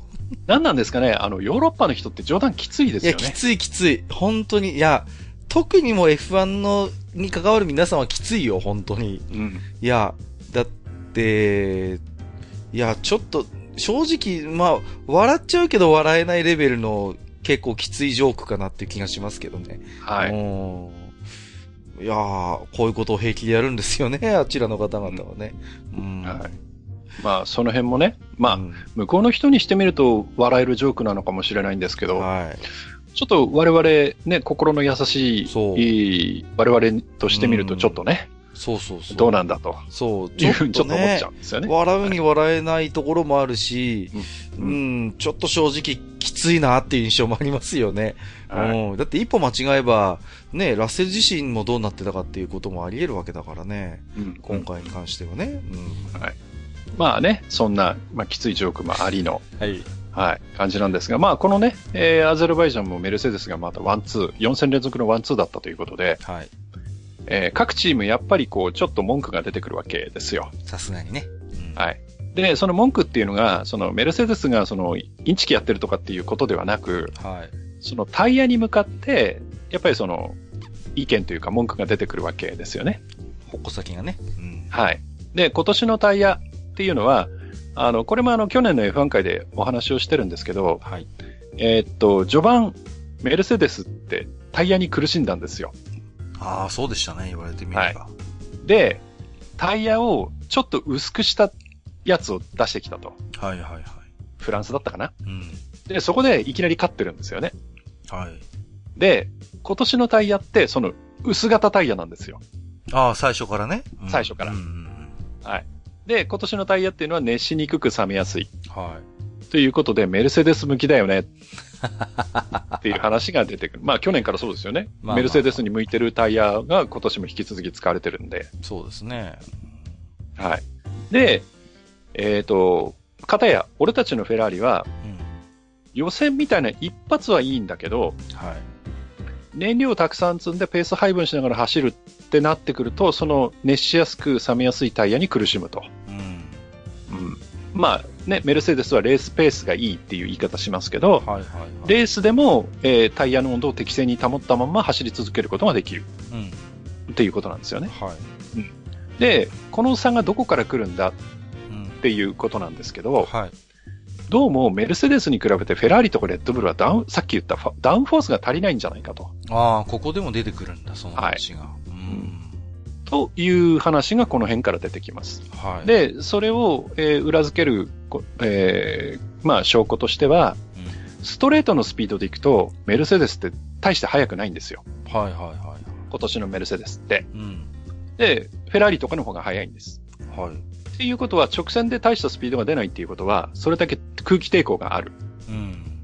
つまり、それだけダウンフォースも出してるっていうことなんですよね。で、その分コーナーが速い。コーナーが速いっていうことは、やっぱりダウンフォースがあるっていうことなので。そこで差がついてるんだろうと。はい。うん。で、そのハイダウンフォース仕様の車っていうのが、今年のタイヤに合ってるんだろうねと。なるほどね。うんだから、こう、他のチームにしてみると、我々もっとダウンフォースつければよかったとはいはいはいはい。いうことになってきて、ただもうシーズン始まっちゃってますから、そうですね。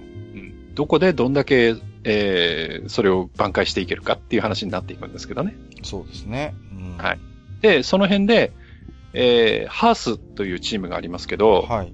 このチームがかなりそのダウンフォース不足が深刻で、ほはい。で、えーギュンター・シュタイナー親分が、う。えーその点で我々のチームっていうのは最悪だとうん。うん。いうことをこの時点でおっしゃってますね。なるほど。はい。うんで、同じように、えーまたこれもさっきから出てますけど、レッドブルのマルコおじいさん。はいはいはい。えー今年の車が、まあ、空力に対して問題を抱えてると。まあ、はい簡単に言うとダウンフォースが足りないと。うん。で、えーここでまたちょっとチクッと過去のパートナーに対してチクチクするわけです。はいはいはい。以前のパートナーのエンジン性能が不足していたので、うんうんうん。空気抵抗による損失、まあドラッグってやつですよはいね。はいはい。それを最小限に抑えるデザインがこれまでは必要だったんだよと。うん、なるほど。まあまあ、マルコおじいさんはそういうことで、まあ今年、今年になってもそのルノーに対してチクチク言うと。なんかよっぽど思うところがあるんだろうな。はい。はい。まあ、そんなんでね、えー、4連勝ワンツーで飾ってるメルセデスの偉い人、トトですけど出、ました、悪役。またここでもね、はい面国ないことを言います。はい。現在のポイント差は見せかけだ、なんていうことを言ってますね。ははい。で、こう、ねあ。。まあ。いや、我々がたまたま勝ってるだけだよ、的なね。ほんで、ほんとね、余裕のある時の、あれですよ。そうですよね完全に。はいうんもう、さすが、さすがあれですね。アベンジャーズエンドゲームでサノスのポジションに入るだけはありますね。はい。はい。で、対するフェラーリの偉い人、マッティア・ビノットですけど、えーまあ4レース終わって、えーメルセデス4勝だと。はで、間違いなくメルセデスはとても強いと。い。うん。で、我々、フェラーリよりもちょっと速い。うん。ちょっと速いと。ちょっとね。ううんん。でも、その差っていうのはそんなに大きくないと。あ、そうですか。うん。このポイント差はマシンのポテンシャルの差を表してはいないと思うと。これは強がりと言っていいんじゃないかと思うんですが、ちょっとね、トトもピノットもまあ、ポイント差の話はしてますけど、はい。なんか、言ってることは似てますけど、中身は180度違うなって感じですね。そうですね。は はい。まあまあ、そんなんでね、い。はい。この辺、まあ、いやらしいその腹の探り合いというか、なんかね、ちょっそういうのともまあ展開してるっていう感じですっよね。てますな。うん。まあ、フェラーリとしてもね、今年は負けましたなんてこの時点で言えませんからね。まあいや、さすがにね。はい。うん。はい。さてさて、そんなね、えー、まあ、バーレン、あバーレンじゃねえや。えっ、と、アゼルバイジャンから、はい。まあ、ヨーロッパラウンドと言われるね、ヨーロッパの動作回りが始まってるわけですけど、はいはい。えーヨーロッパラウンドの楽しみというと、えーモーターホームなんですよね。はい。ということで、えーレッドブルと、えーレーシングポイントが実は、モーターホームが新しくなってましたので、その写真をちょっとバビッとすごい上げてね。あります。いやー、はい立派ですな。いやー、すごいですね。すごいですよね。いやー、ほんと、これが仮説だって言うんだからね。はいこればらしてトレーラーになるんですからね。ねびっはいくりですよ。うん。すごいですよ。はい。でね、レーシングポイント、あの、去年までのフォースインディアですけど、こちらもね、お金が入ったので、うん。だいぶ、えーモーターホームとも良くなっているとかっこいいね。やっぱり。はいうんいうことで、あとね、もう一つ写真上げてあります。はいあの、まあ、ヨーロッパラウンド始まると、大体各チームいろんなアップデートを入れてくるので、はい。まあね、お互い、あ、どんなことやってんだろうっていうのを見たりするんですけど、気になりますあの、ね。一人露骨な人が、はい。いや、今、写真見てますけど、はい。めっちゃ見てる、めっちゃガン見してるじゃないですか。また、エッテルさんがですね、もうメルセデスのマシンにですね、顔がつくんじゃないかっていうぐらい近づいて、はい。ちょっとこれ露骨すぎません？これちょっと。してますね。はあの、ベッテルという人は、ちょっとその、えーなんて言うんでしょう、その、エンジニア的なところがあるので、い。はいはいははい。あの、ただのその走るだけの人っていうよりは、ちょっとエンジニア的なその素養もあるのかな、なんかはい、興味があるのかな？なんかそういう人なので、結構マシンにやっぱり興味を持ってこうやって見たりする人なんですけど、い。結構他のチームのマシンもこうやって見たい。見てますね、よくねう。んは全然関心ない人もいますよね。なんかこい。はい。う、ね、そんな。いますね、そういう人も。うん、全然はい他の、ね、チームのマシンなんか興味ないよなんて人もいますけど、うんうんベッテルさんはそうじゃないんですね。はい。よく見てるような感じで。はまあよくね、メルセデスの人たちもここまでするのを許してるなという気がしますけ い。や、だって、言ってみれば一番のライバルですからね、やっぱりね。はい。はい。だから敵に手の内さらすみたいな感じ。しょ正直心中 穏やかではないと思いますけどね。はい。メルセデスのスタッフにしてみれば。はい。まあ、それでもね、ここからヨーロッパラウンドがまあ始まっていってるわけですけれども。はい。はい。じゃあ次行って第5戦ですね。はい。えースペイングランプリ 5, 5月12日に行われています。はい。えー、どうしましょうかね。ね まあ、これも、メルセデスがワンツーなんですよ。いや、困ったね。困りましたね、本当にね。5戦連続のワンツーなんですよね。いやー、もう、ね、はい何も言えねえって感じです。でですね、えーこのレースでもですね、あの、フェラーリの謎作戦が炸裂します。はい。あの、実は、あれなんですよ。ベッテルいいところ走ってるんですよ、最初。うん。最初はハミルトン、ボッタス、フェルスタッペン、ベッテル、ルクレールっていう順番で走ってるので、4番手走ってます。いいとこつけてるじゃないですか。はい。なんですけどう、ん。えーベッテルが、えー右フロント、右フロントタイヤにフラットスポット作っちゃったよと。うんうん。はい、フラット、フラフラットスポットについては前にもお話をしてますけど、タイヤにこう平らな面ができちゃうという。そうですね。はい。ですからこう走ってるとガタガタ振動が出るとう。んで、あんまりひどい振動が出ると、やっぱり車も壊しちゃったりするので、そうですよね。できれば早めにタイヤ交換をした方がいいんですけうど、ん。はい。でもその、えーベッテルがですね、フラットスポットを作っちゃってるにもかかわらず、そのまま走らされるんですよね。いやー、ちょっとね。はい。で、えー10周目にまだルクレールが後ろにいるんですけど、はいまあルクレールは俺の方が速い。から抜かせろみたいな感じを言ってくるわけですよ。はい。で、えーフェラーリの方か、チームの方からベッテルに対して、ルクレールがどんどん来てるからお前ももっとスピード出せよみたいなこと言われるわけですよ、ベッテルがね。そうですね。そうすると、いやいやいや、自分のはフラットスポットができてて、バイブレーションがひどいんだよと。はい。うん。だから、このまんまだと2台とも損するから、うんあの、生かしていいからと。うんうん。ルクレールはね、生かしていいから生かせろと。うん。もう、ここはで、チーム生かして、うんルクレール生かして、俺をピットに入れてくれと。そうですよね。うん。とりあえず、ちょっとタイヤ変えたいからと。いや、非常に素直な戦略だと思うんですが。で、これが10周目の話ですよ。はい。で、でも実際に、えールクレールがベッテルに抜くのが12周目なんですよ。うーん。2周何やってんのって話なんですよね。単純にロスですよね。で、それでもまあ12周目に抜いたんだから、はい。ベッテル入れりゃいいじゃないですか。そうですよね。まあね。なんですけど、うんベッテルが実際ピット入るの20周目なんですよね。いやいやいやいやいやいやいやいや。いやいや、おかしいよ。おかしいおかしい。それは。うん。えなんかおかしいじゃないですか。えなん、なんか全然噛み合ってないですよね。うん。で、今度、えっ、と、レースが中盤に来ると、はい。今度は、あの、ルクレールが前で、後ろがベッテルっっていう状態が続くんですけど、はい。実はベッテルの方がこの時に柔らかい方のタイヤを履いていて、うん。あの、チームからは、あの、ベッテル、ルクレールに対してベッテル行かせてくれと、はい。戦略違うんだからとうんうん。言うんですけど、ルクレールがなぜかここで文句言うんですよね。ほああ、僕もレースしてるのに、みたいな。う。なんでしょうね。うん。はい。で、もっと早くに、その、えーフェラーリが、その、ルクレールじゃないや、ベッテルを前に出してれば、はいはい。さらにその前を追いかけられるのに、うん。うん。で、なんかぐずぐずぐずぐずやっていて、うん。えー、なんか37周目になって、ベッテルとルクレールの順位を入れ替えた時には、もう、その、ベッテルと前のフェルスタッペンの間が11秒も空いちゃってると。いやー、ちょっと取り返すのが大変なね、距離になっちゃいましたね。はい。まあまあまあ、そんなですね、えー俺たちのフェラーリが炸裂してる中ですね。はい。まあ、あと、ちょっと、えーこのレースであったのがですね、えー途中でちょっと、えーセーフティーカーが出る場面があるんですけど、はい。この時に、まあ、セーフティーカーが出るというと、まあ、前から言ってますけど、タイヤ交換のチャンスなわけです。そうですね。はいはい。ねで、ピットに入ってきて2秒3秒でタイヤを変えて出ていけるんで、うん。まあね、で、こう、セーフティーカー出てるんで、他のコース上の車はスピード落としてるんで、チャンスなわけです。うん。で、セーフティーカーが出たチャンスっていうことで、えートロロッソの首跡がはい。ピットに入ってくるんですけど、はいえーピットにタイヤがないというね。出ました。今年も出てしまった、これが。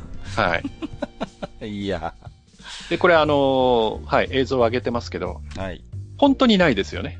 ないんですよ。ないですよね。ないんです。い、や、で、実はこの時に、あのーチームメイトのアルボンも入ってきてて、はいはいはこの、これ首跡止まってるんですけど、この後ろに実はアルボンもいるんです。い。いやー、いや、今日最初にね、いや、本当はにピットストップの1秒、2秒の世界の勝負ですよって言ってる中で、はいはい。こんなことが起こってしまう。うはいで、まあこれね、一応トロロッソのクルーがかわいそうなので、一応その、あの、理由を言っておくと、うん。本当は、えーっと、アルボンが入ってくる予定だったんです。あー、なるほど。で、チームはアルボンの準備をしてたんです。はいはいはいはい。だけど、セーフティーカーがバンと出て、うん。その時にちょうどいいところに首跡がいたんです。あだから、突然の判断で、あ、セーフティーカー出たじゃあ、入って、タイヤ変えろっていう指示が出て、首跡もピットに飛び込んでくるんですけど、はい。そのエンジニアと実際のピットクルーの間での意思疎通がまだうまくいってなくて。よし、ね、俺たち、俺たちタイヤ変えるぜ、頑張るぜ、ね、アルバン来い来い、あれなんで首跡来たの？みたいな。そこでちょっとミスマッチが起こっちゃってるんですね。はいうん。で、だからといってアルバンのタイヤつけて出ていけっていうわけにはいかないので、そうなんですよね。うんはい。ということで、まあ、ピットが混乱してしまうと。はい。はい。まあ、そんなこともあってですね。まあまあ、また、えー、メルセデスがワンツーという。蓋を開けてみればね、はい。予定調和の5も戦と。連続ですよ。こんな年ありましたかね？いくらメルセデスが強いとはいや、どうですかね。もうだってこの時点で、うんあの、コンストラクターズランキング、まあ1位がメルセデスで2位がフェラーリなんですけども、はいもう90点ぐらい差ついてますからね。がっかりしますよね。いやー、本当にね。びっくりしますわ。うん。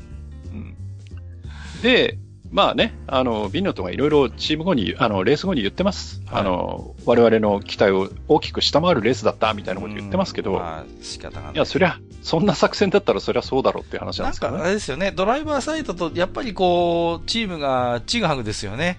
うん。うん、なんかいまいち意思統一もできてないし、う。うんん、ルクレールにしてもなんかやっぱり初戦から何か引きずってるようなね、はい。ちょっとわだかまりも感じさせますよね、なんかね。ううんん。なんかやっぱりこう、ね、二人の優れたドライバーがいるんですけど、その二人をコントロールしきれてないそうというそうそう。ね、力はあるのにねです。よね。うんはい。心配です。、で、はい。でですね、ちょっと他のうんところに目を向けてみますと、はい。えーちょうどこの頃にですね、まあちょうど今年ですよ、2020年、えーオランダで F1 をやりますということが決まっています。はいはい。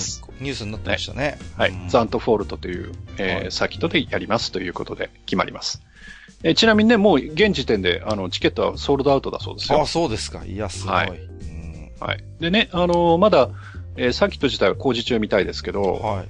えーバンクがあるというね、おーちょっと最近の、えー F1 のコースにはない、えー特徴あるコースになってるようなので、ちょっと楽しみですね。そうですね。うん、確かに。はい。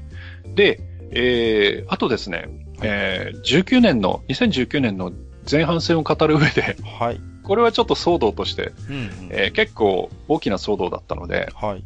触れておきたいんですがう、ん。えーちょっと、えーサーキットでのリザルトではあまりその今年振るってないんですが、はい。えーハースというチーム、出ました。はい。はい。えっ、と、リッチエナジーという、うん。えーところが、えースポンサーについていて、はい。えー黒地に金のラインが入ってるという非常にかっこいいカラーリングをしてるんですが、はい。今見てますよ。はい。この、えーリッチエナジーがですね、はい。えーホワイトバイクスといううん。自転車屋さんかな？はいはいはい。と、うん。えーロゴが似てると。で、リッチエナジーがホワイトバイクスをパクった、ということではいはいはい。えー訴訟を起こされます。うーん。で、えー負けます。いや、これ今見比べてますけど、はい。ほぼ一緒じゃないですか。その一本の差ですからね。本当に。うん。枝、枝が一本あるかないかぐらい。そうそうそうそう。なんか、お時間のね、なんかこう、角をちょっと想起させるようなデザインですけど、はい。こりゃ負けても仕方ないかなって感じもしますね。はい。うん。で、あの、この、まあ、訴訟でね、えー負けたということがですね、この後、ちょっと後を引いていろいろあドタバタそうと。はい。はい。この後も続いていくということになります。はい。で、えースペイングランプリ終わった後ですね、またそのスペインのカタロニアサーキットで、えーそのままテストが行われてまはい、す。はい。はい。で、ここで、えーまあ、各チームのマシンに乗るのが、結構その若手が乗るんですね。うん。はい。で、例えばメルセデスにニキータ・マゼピンという選手、聞いたことのないような選手がは乗ってたりとか、い。うんフェラーリにアントニオ・フオコという選手が乗っていたりとか、うん。はい。で、えーどういう人たちなのか、もちろんレーサーなんですけど、はい。えー大体の選手、うん。特にマゼピンですね。マズビン。はえーこのお父さい。んは、えーロシアのお金持ちと。うん、ほはい。でえーレースの活動を支援してて、う。うん。まあ、えー好きあらばどっかのチームを買ったろかぐらいの 勢いのある方だそうです。なるほどね。お坊ちゃんだ。はい。はい。で、えーそんなマゼピンがですね、はいこの、えーテストで最速タイムを出すと。ええはいはいはいはい。まあ、メルセデスですけどね、乗ってる車。うん。じゃあ、やっぱりマゼピンってその、お父さんが金持ちっていうだけじゃなくて、うん。才能もあるんだなって話になるじゃないですかい。やー、すごいじゃないですか。うん。はい。なんですけど、はい。えーまたここに出てきます。はいマルコおじいさん。出てくるね。今日は。はい。はい。えっ、と、二流の F2 ドライバーが乗って、いきなり速さを発揮できるんだから、メルセデスがどれほどいいマシンかっていうのがわかるよね、と。言いますなはい。うんまあ、マルコおじいさんにしてみると、マゼピンっていうのは大したことないとはいはいはい。いうことをきっと言いたいんでしょうね。まあまあまあ、金持ちのね、なんかそのはい力でね、その地位があるんじゃないかと。うん。まあ、なんかでも、半分言ってることはなんか当たってるような気もするしね。まあね、はいまあ我々もそう思いますけど、まあまあ、でもね、いくらそれでもやっぱり本人も努力はしてると思いますけどね。うんはいまあね、えーまあそんなんでね、あの、まあマルコおじいさんの見る目っていうのが非常に厳しい。まあ、あの、後に語っ、後に語ってるんですけれども、はい。マルコさんはどうしてもその、フェルスタッペンというドライバーがいるので、はいはいはい。その、他のドライバーの評価がフェルスタッペン基準になっちゃうんだよね、みたいなことも言ってます。なかなかハードルが高いね、うんそれは。だから、フェルスタッペンに比べるとどうとかっていうことになるので、そうですか大体のドライバーは下になっちゃうというのは厳あるみたいでしいねすけ。どね。厳しいですよ。うん。まあ逆に言うと、やっぱりフェルスタッペンってそれだけすごいということなんですけど。まあそういうことでしょうね。はい。はい。で、えっ、と、他のチームの話なんですけど、はい。えっ、と、まあ、ここ、ここまでも、まあ、ちょこっとね、えーサインズの、えーイケメンコメントの話をしましたけど、あんまり話の出てこないマクラーレン。マクラーレン。ははい。まあ実はね、あの、チーム自体は好調でなかなかいいんですがい。う、ん。この辺でちょっとですね、えー怪しい話が出てきまして、怪しい話。はい。あの、ブラジルの、まあ、油会社ですね、石油会社のペトロブラスというところとは、いスポンサー契約をしていて、はい。えーボディにはペトロブラスの文字が入ってるんですけど、うん。えーブラジルの大統領がですね、もう、提携解消しようかなって言い出すんですね。え？は。お金ばっかりかかるし、みたいないうん。金食い虫だと。はい。うん。で、えーっと、これは何ぼですか ?7 億8200万ドル？ほはい。ただこのドルってのは、どのドルなのかよくわかりませんー。が、はい。はい。なんかそんだけお金かかってるんで、もうやめちゃおうか、みたいなうん。ことを言い出すということで、あの、マクラーレンピンチというね。そうですね。これはね。うんはいちょっと怖いですよね。なんですけど、実は、今年のマクラーレン、えーペトロブラスって石油会社なんですけど、はい。ここの燃料もオイルも使ってないんですよね。うーん。え？名前だけなんです。あ、あ、そうなの？はい。は。はい。実はあの BP カストロールを使ってるので。だから、あのーチームの運営、まあお金が入ってこなくなるという意味でのピンチはありますが、はい。油の面では何の心配もないと。あ、そう、そう、そうっすか。はい。はい。はい。ま。あ、ね、これもちょっと後までちょっとどうなるかこうなるかみたいな話が続いていきます。はい。はい。で、えーちょうどこの頃っていうのは、えーまあ、次戦がモナコなんですけど、はい。ちょうど、えー海の向こうのアメリカではですね、うん。えーインディ500なんですよね。出ました。はい。はいうん、で、えーまあそうなると、アロンソ先生の話が出てくるわけです。そうですね。えー世界三大レース、インディ500さえあと制覇すれば三大レース制覇になるというはい。アロンソ先生なんですが、はい。えー2019年も、えーインディ500に挑戦とうん。いうことになるんですけれども、はいまず、アロンソ先生がですね、はいえーアンドレッティオートスポーツという前の年も乗ったチームから、はい。えーまあ、参戦しようかとはいはいはい。目論むわけです。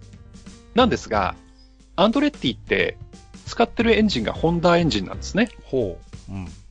で、えーまあ、いろいろあったじゃないですか。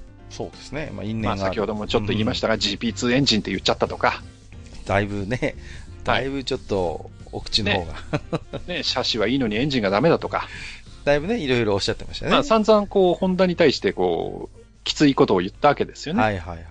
で、それに対してやっぱり、ホンダとしても面白くないと。そりゃそうですよ。うん。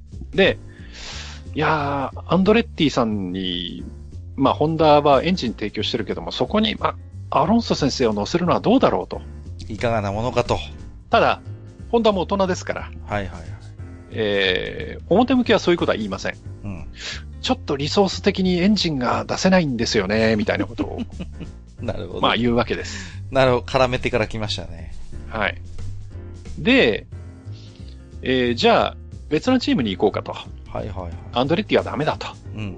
なるほいうことで、アロンソ先生は別のチームを探すわけです。ど。はいはいはい。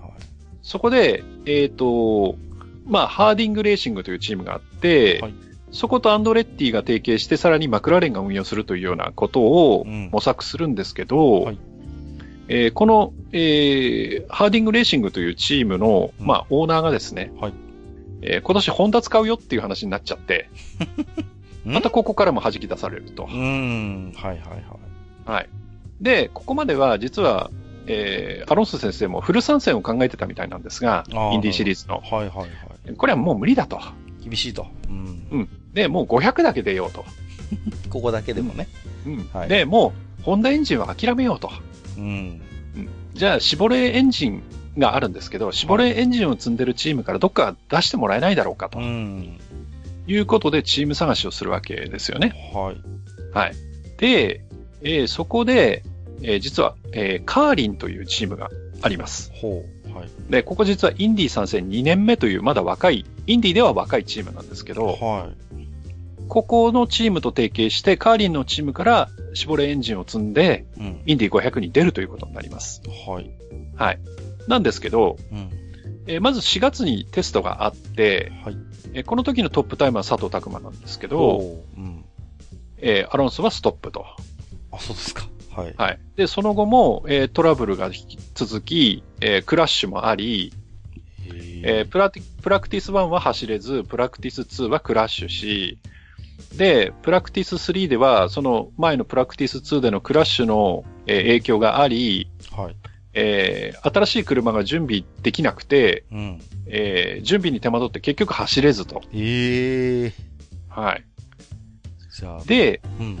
実は他のチーム、はい。同じくそのプラクティス2でクラッシュをしたローゼンクビストという、えードライバーがいて、チップガナシという、これも有名なチームなんですけど、はい。えーこのローゼンクビストはアロンソよりも4時間半後にクラッシュしてるんですね。はい。はい。なんですけど、うん。プラクティス2、次の日の3日目の朝10時には、もうチップガナシは車ができてます。あれ？あれ？なんですけど、うんカーリンは車が用意できず、はい。走れずと。うん。うん。うん。うん。はい。うん。で、最終的に、はい。あのーまあ、えー予選になるわけですけど、はい。えー予選1日目、うん。えー31番手。はい。で、えーもう本当にドンケツを決めるぐらいの、だからラストローシュートアウトというのがあるんですけど、はい。えーそこに進むことになっちゃうんですね。うんうん。、で、最終的に、えーまあ予選落ちとはい。いうことになっちゃいます。うんうん。はい。で、えー結局アロンソは、はい。えーインディ500を走ることができませんでした。いやー、残念ですがね。はいはい。なんですが、えーっと、いろいろとですね、はい。ごたごただったようですね。あチームの内情が。内実としては。うんはい。で、なんと、はいテストが始まった時に、うん。車を用意したのに、はい。えーハンドルがついてなかったと。嘘でしょ？嘘だ。で、車が届い、はいテストの時に車が届いてから、はいその、えーハンドルがなかったことに気づいて、はい。あの、ザック・ブラウン、はい。あのはいはいマクラーレンの偉い人が直接ハンドルを買いに行ったとか、買いに行ったとか、そう。いやいや。はい。そういうもんなの？あと、その、そのカーリンっていうチームで用意したは車の色が、えーマクラーレンのあの、オレンジ色になってなかったと。はで、オレンジ色が違ったので、再、再塗装しなさいっていう話になって、あ。あはい。はい。で、そのカーリンのマシンっていうのは、その、えーインディ500のトラックからうん。30分のところにあるショップにあったと。はで、そこに1ヶ月以上置きっぱなしだったと。あ。なんだかな。はい。で、1回目の予選では、タイヤセンサーが間違ったのを使ってて、うんえパンクが検出できなくて、結局その後パンクしてクラッシュしたと。ははい。あと、その、えーこんなことあるのかっていう話なんですけい。ど、はえ、インチとい。うん。センチの換算を間違って、うん。うん？うん。車高を間違ってたとか、いやいや、ないでしょ。そんなわけない。んなことはないよ。あと、はいはいえー最後のラストローシュートアウトでギア比を間違っていたとか、素人集団ですか？え？なんか、いろいろそういうことがあったそうです。ちょっとにわかには信じがたい話だけどね。ははい。この辺は、そのザック・ブラウンのコメントなんですけど、はいはいで、その、私は自分、そのザック・ブラウンが、私は自分自身に腹を立てていると。はい。もっとインディ500に関わるべきだったと。うんと言って、その、えー責任者として雇っていった人を予選後24時間経たないうちに解雇するなんていうこともやってます。いや、ちょっと想像以上にグダグダですね、なんかね。はい。うん。本当っていう感じなんですけど。ちょっとね、いや、本当にわかには信じがたいですけどね。はい。うん。いや、恐ろしい。うんそうですか。はい。まあ、それもこれもね、ゼッカから出たことですから。まあまあね、元はといえば、アロンソさんがそこまで口に汚く、ね、うん。うん。あの、言わなければ、もうちょっとはい円満な関係だったんではないかな。はいでもですね、実は、えっ、と、ホンダ側っていうのは、はい。えーそこまで実はアロンソ憎しではないんですよ。ああ、そうなんですか？ははい。やっぱりアロンソっていうのは優れたドライバーでい。う、ん。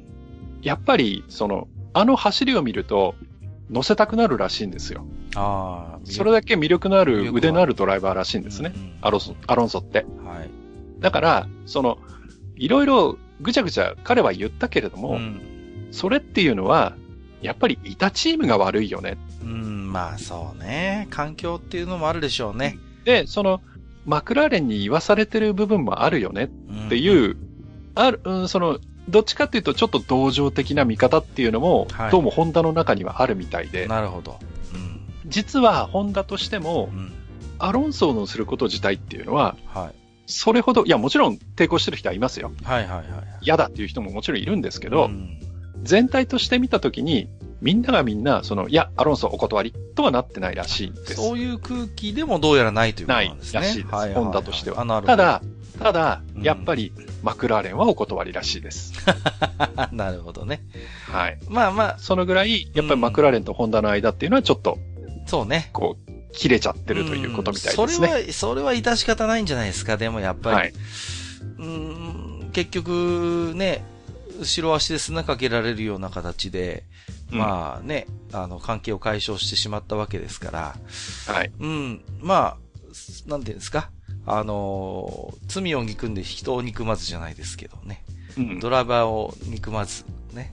まあ、コンストラクターを憎んでみたいな感じになっちゃうかもしれませんけど。はい。はい。まあまあ、そんな感じでね、うん。えーアロンソ先生のドタバタな、あーこえー2019年の、はい。えーインディは終わってしまうと。いやー、ちょっと残念すぎる感じですね。正直ね。はい。もうちょっと、なんとか。うん。うん、なんかね、やっぱりテクニックのあるドライバーだけにね、きちんとした環境を整えてチャレンジさせてあげたいっていう気持ちもやっぱり正直ありますよね。ううん。ん、ちょっと今回は、ちょっとにわかには信じがたい事件が随分と起きたようですから、うん。ちょっとそういう意味で言うと、ちょっと、今年は、というか去年は、ちょっと同情しちゃいますかね。ちょっとアロンソさんにもね。ちょっと気の毒な部分がありますね。うん気の毒なところはこれだけの才能の人が。そうそうそう。環境がね、はいきちんと整えばっていうのはちょっとありますね。はい。はい。というわけで、うんえーモナコ行きますか。そうですね。もう行かないと前中後編でもまとまんなくなっちゃうから行きましょうん。はい。で、モナコです。はいえー5月26日なんですが、えーモナコ前にね、はいえーこれは皆さんもご存知かと思いますが、うんえーニキラウダがう。ね、はい。亡くなってます。い。やー、ねー。はい。うん。で、ニキラウダというとね、えーメルセデスで、えー非常に、えー力を、力を持ってというかねう、ん。えーまとめていろいろやってくれて、まあ、特に、えーハミルトンを今のメルセデスに、うん。えー引き抜いたの、マクラーレンからね、引き抜いたのは、えーラウダの力が大きいと言われてますよね。はいうん。まあはい。で、ね。えーニキラウダを失ったということで、メルセデスは、ね、このモナコグランプリ、特別塗装を施して、ハローを赤くして、うんねえー写真載せてますけど、あと、はいえーボディカウルのね、スリーポインテッドスターを一つだけ赤くして、うんはい。そんな、えーマシンで臨んでます。はい。で、結果、えーメルセデスのワン、ツーはうん。終わるんですが、はい。1位はハミルトンと。はまあ、まあね、い。うん。メルセデスとしてはやっぱり負けられない一戦だでしたでしょうか。はい。はいなんとかまあね、はいハミルトンはし勝利とうんいうことですね。はい。はい。で、2位にベッテルが入って、あとはですね、えーホンダが実は4台全部入賞という、はいはいはい。はい、ことになってます。うんでね、ルクレールが若干その、えーまあ、16位スタートっていうちょっとまさかの展開もあったので、えうんで、その後、まあ、バーストがあったりとかいろいろあったんですけどまあ、かなりやんちゃなドライビングをしてたんでしょうがないかなっていう感じもあるんですが、はいまあ、ルクレールはちょっとね、振るわなかったとえはい。いうことですうね。んはい。で、うーん、どうしましょうかね。ああ、そうそう。で、えー、まあ、じゃあこの辺で少し、これまで触れてこなかったというかね、うんえー他のチームから言われ放題のルノーのことをちょっと言っときましょうか。はい。はい。えー、と、えー、とですね、えー、ルノーの、えー偉い人、はいえーシリル・アビデブールという人がいますけどもさすがにちょっとね、えー認めるんですね。我々は遅れてると言ってもいいだろうということで、ちょっとやっぱり出遅れてるということをうん認めざるを得ない認めざるを得ない。ね。のようですね。はい。ただですね、やっぱ強がり言うんですね。えー我々はフランスグランプリ、ポール・リカールまでに、えー今シーズン序盤から悩まされてきた全ての問題や遅れを解決すると決めてるんだみたいなね。うん。はい。この方はですね、かなりその、なんていうんですか、ポジショントークといいますか、うん。結構する方なんですけど、はい。うん。まあ、かなり強がりも痛々しい感じになってきてますけどね。そうですね。ちょっと、うん、ここここに至ってはという感じもしますけれどもね。はい。はい。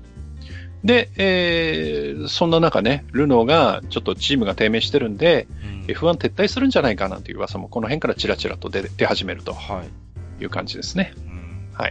で、えー、そんなんでカナダグランプリまで行っちゃいますか、はいい、いですか？いいっすよ。ここまでいかないと、全中5編で終わらない。わかりました。はいじゃあね、カナダグランプリまで行きましょう。そうですね。えーカナダグランプリに突入するんですが、はい。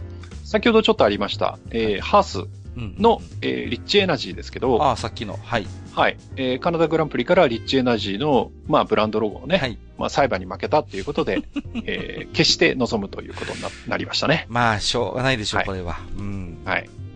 で、えーカナダグランプリなんですけど、はい。え予選はベッテル1位なんですけど、はここもうまくやられちゃうんですよね。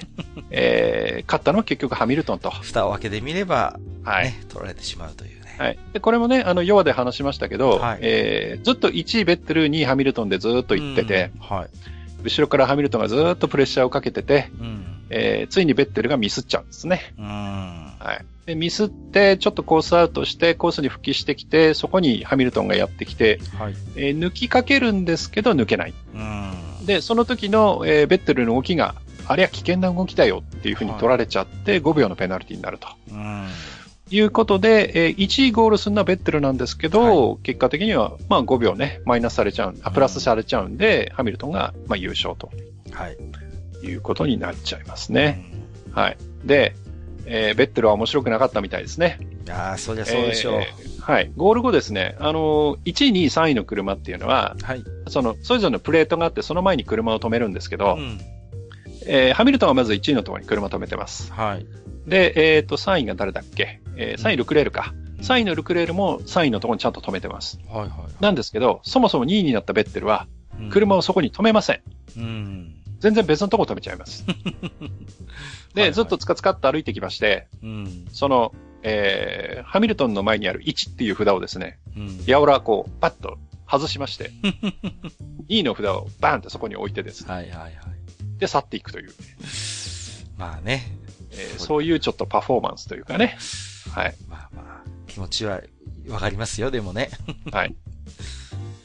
なるほど。で、この辺で、やっぱり問題になってくるのが、はい。チャーリーだったらどうしたろうという、うーん、出ました。はい。はい、今年はもう、ね。いうことがですね、やっぱりちょっと話としては出てくるんですね。結局そのね、ルールにはっきり書いてるわけじゃないけれども、ちょっとやっぱりこれは何らかの対処が必要かなって言った時うに、んやっぱり重宝された人なんでしょうね。はい。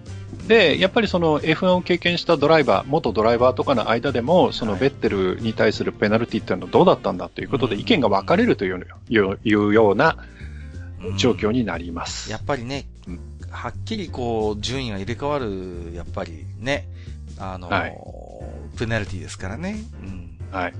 で、あとですね、えーここでも実は俺たちのフェラーリが炸裂してまして、はい。えー実はベッテルから7秒後ろ、をルクレールが走ったんですけど、はいはい。えーこのルクレールにベッテルが5秒のペナルティもらってるよっていうことをレース中知らせてなかったそうです。ええ いいの？うん。はいはいはい。だからビノットは忘れてたって言ってますけどね本当かなって感じしますけどね。ちょっとなんか、意図的な匂いもうん。感じさせつつですか、ここは。うん。はい。まあそんなんでね、何やってんだって感じですけどね。うん。いや、ベッテルにしてみればやっぱりスルッと自分の手からね、そう、うんなんかこう、優勝の地位が抜けてしまったというね。はい。やっぱりちょっと、うん、悔しいでしょう、これは。はい。はい。で、やっぱりね、あの、各チーム、このメルセデスが勝ってばっかりいるという状況に対して、やっぱ面白くないんですよね。まあもちろんそうでしょう。う。ん。で、えー、クリスチャン・ホーナー、えーレッドブルの偉い人がですね、ちょっとした皮肉を言います。はいはい。で、彼ら、これはもちろんメルセデスのことですけど、ん。えーメルセデスはタイヤを適切な作動温度領域に入れることができてると。うん。うん。で、我々はそれに追いつかなければならない。それはそうですよね。まあ、そう、はいその通りでしょう。うんうん。で、もし、えー昨年仕様のタイヤに戻してくれれば最高だと。うん、9チームはそれに満足するけど、1チームだけは、全く満足できないだろうねと。うん。何を言いたいかっていうと、はい。まあね、うん。タイヤがメルセデスに有利だよねって言いたいわけですよね。まあね。まあ、それは遠回しにちょっとこう、言ってる感じですよね。で、まだ、ホーナーはう、ん。まだ柔らかいんですよ、言い方が。そうですか？これでも？はい。これがですね、はいえーマルコおじいさんになるとですね、はいえーもっとすごいですね、はい。えー近年になされた規則の変更とか決定が常にメルセデスに優位に働いていることが顕著にわかると。はっきり言ったね。うん ドストレートじゃないですか。で、例えば、2019年にタイヤを変えたと。はい。薄くしたと。そうでした。で、オーバーヒートを防ぐためということだけど、うん。その前、2018年にその問題に苦しんでたのはメルセデスだけだよね、と。メルセデスのために全体のルールを変えたんじゃないのっていうことですか。で、2019年になって突然、うん。メルセデメルセデスだけがうんタイヤを正しい作動温度領域に入れられるようになったとう。ん。他のマシンではそれができてないよね、と。はい。おかしな話だよね、と。うん、で、全員に反応する機会はあったけど、今年のマシンのコンセプトはダウンフォースを減らす傾向のものだったと。ほとだけど、う。うんメルセデスだけはダウンフォースと、ダウンフォースをつけてトラクションが優れたマシンを作ってきたよね、と。はいはい。うん。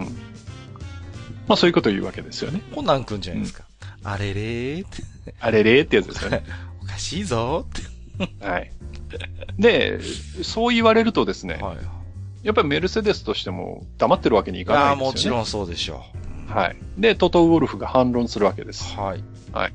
で、毎年我々はピレリから新しいタイヤをもらってるよね、と。うん。うん。で、時には我々じゃなくて他のチームが早いこともあるよね、と。うん。うん。で、安全上の問題にならない限り、安全上に問題がない限りは、うん。今現在与えられているものを最大限に生かす、生かさないといけないよね、と。はいはいはい。うん。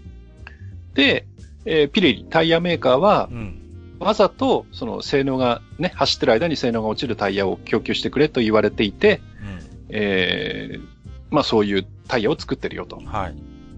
だけど、実際にそういうタイヤが、こう、手に入るようになると、もっといいタイヤを作ってくれっていうようなことを 各チーム要求してるよねと。はいはい。うん。だから、そんな、ね、今、その、ピレリがやってることに対して、その、さらに忖度をして、タイヤを変えることはないよねみたいなことを言ってるわけですよね。うん。あくまで平等ですよと、そこは。うん。ね。うん。公正公平にやってんだっていうところですよね。はい。うんはい本当ですかねって思うんですけど、いやー、まあ、マルコじいさんの言うことはちょっと過激だけれども、うん。やっぱり、メルセデスの情報が事前に流れてんじゃないのっていう疑惑はね、う。うんん。まあ、言いたくなる気持ちもわかるかなっていうところはありますよね。で、このトト・ウォルフという人はなかなかの癖者というか食わせ者うんで、はい。あのー正論を言ってるようでかなりその政治的な動きをする人だそうなのでう、ん。はい。まあね、まあラスボスにふさわしいというか、そうですか。はい、そういう人のようですよ。なるほどね。はい。トリュニストみたいなやつなのかな。はい。はい。あとですね、また、ちょっと他のところに目を向けてみましょうか。はい。えー、カナダグランプリ明け、えー月曜日ですけど、はい。えーここまで苦戦してる、えーハウスのグロージャンですけど、はいはいはい。えー、なんとグロージャンの家にですね、はい強盗が入ったそうです。えらいこっちゃ。ですけですけど、はえーグロージャン本人が撃退をしたい。と。なんとなんと。はで、これに対して、えー奥様、うんグロージャンの奥様ですけど、はいはいはあの、い。あ、の、あんまり自分たちの私生活を、こう、マスコミとかに話したくはないんですけど、うん。ヒーローというものは人々に知られて評価をされるべきでしょうとう。ん。で、そして私は、そんなヒーローの一人と暮らしていますと。あら。あらまはあ、いいですね。はい。はい。まあ、子供もいたそうなので、ああ、じゃあ本当に危なかったですよね。うんはいまあね、グロージャン家にしてみれば、まあ、グロージャン本人は、まあヒーローですよね。いや、本当に。うん。はい。まあでもまずね何事もなくてまずは良かったですよね。そうですね。ね、サーキットで目立てよって言いたくなりますけどね。いやいや、まあまあまあね。はい。はい。で、えーちょうどこの時期、はい。えー毎年行われるのが、えールマン24時間レースですね。はい来ましたね。ちょうど今ね、あの、フェラーリ、あ、違うか。フォード VS フェラーリか。はいはい。なんていう映画も。もやってますけどね。おー、やってます。はい。で、えー今年のルマン、えー2019年のルマンも、はいえートヨタがワンツーフィニッシュを飾るということで、ねえ本当に。えー勝ったんですが、が？はい。えー優勝したのは、うん。えーセバスチャン・ブエミ、えーうんそれから中嶋一貴、フェラフェルナンド・アロンソが乗ってるえーうん8号車とはい。いうことでね、えーこのチームは2連覇。なんですよね。で、2位になったのがマイク・コンウェイ、小林可夢偉、ホセマリア・ロペスが乗ってる7号車7号車、はい。なんですけど、実は、はいえーゴール1時間前までトップを走っていたのはこちらの7号車だったと。なんとなんと。はい。はい。で、え1時間前に、えー7号車がタイヤ交換に入ったんですね。うん。で、えーあ、ピット作業か。ピット作業に入って出てったんですよね。はいはいはい。そしたら、パンクしてるとはい。いうことで、もう一回入ってくるんですね。ああ。、で、右のフロントタイヤを変えて出ていくと。はい。ところが、出てった後、まだパンクしてると。ええうん。実は、はえーっと、右のリアタイヤがパンクしてたらしいんですけい。ど、はい。そのなんかセンサーがおかしかったらしくって。右のフロントがパンクしてるっていう風に表示がされてたらしいんですよ。はい。それで右のフロントを変えたんだけど、うん実際パンクしてたのは右リアなので、うん。結局また一周ゆっくり走ってきて、またピットに入ってタイヤを交換するってことをしなきゃいけなくなっちゃったんですね。いやー、なんということでしょこれで、う。うん。えー順位が逆転して、えー8号車がトップでゴールと。うん、ちょっとこれは運命のいたずらですなはで、えー2号あ8号車と7号車、24時間走ってのタイム差というのは16秒972秒差だ。16.97秒2秒差。はい。まあ、17秒ですよね、大体。うん。うん。17秒差で、えー8号車が勝ったと。はい。いうことで、えーまあね、もちろん中島和樹は日本人初の連覇うんを果たしたわけですが、はい。で、えー実はね、えー世界耐久選手権のワールドチャンピオンにも輝くと。はい。で、アロンソにとっては2006年の F1 以来の世界タイトルになりましたと。そうですね。で、えーこの結果を受けて、はいえー小林カムイのコメント、はい。えールマンは嫌いですと。まあ、それはそう言いたくもなりますよね。まあ2年連続ですけどね。うん、いや、去年もまああんな悲劇的なことがあって、今年っていうか、2年連続でちょっとね、うんありえないことが起きてしまってますよね。でもまあね、あのーこれが人生なのかなと。来年また頑張りますということで、うん、前向小林カムイ選手は言っていると。はい。で、えー一方の中島和樹なんですけど、うんうん。えーインタビューではい泣きました。ああ。で、えー僕たちも2016年のことがありますからと言って、はいはいはいはいえー7号車の、えークルーのことを思って、そこで涙すると。うーん。ね、あの、和樹本人も I have no power ということで、はいはいはい。えーそうでした3分前でしたっけ？ゴール3分前にストップしてしまうという、そうそうありました。いうことがありましたからう、ーん。はい。そうだね。はいうん。だからまそんなこともあ、ありました。気持ちとしてはね、うん。わかる、相通ずる一番わかるんじゃないですか？うん。うん通じるところはあるでしょう。それは。はい。だからね、単純なその、勝利の喜びということではなくてね、うんそこはやっぱり、ね、あの、やっぱり同じチームではありますからね。うんはい思いもあるでしょう、そこには。はい。はい。まあ、そんなね、えー、ちょっと、えー、特に僕みたいな小林カムイを応援している者にとっては、ちょっと苦いはい。えールマンになっちゃいましたね。うん、そうですね。ちょっとほろ苦という感じでしょうか。はい。うんで、えーフランスグランプリ第8戦ですが、はい。えー6月23日に行われてまして、メルセデス1-2です。でねあ、正直言います。はい。あの、僕、このレース見てて寝ました。退屈。本当にね、退屈。うん非常に退屈なレースでした。なるほど。で、一つ面白かったのが、はい。えーっと、ベッテルだったかな。えーっと、40周過ぎにですね、はい。えーベッテルに無線が入ります。はい。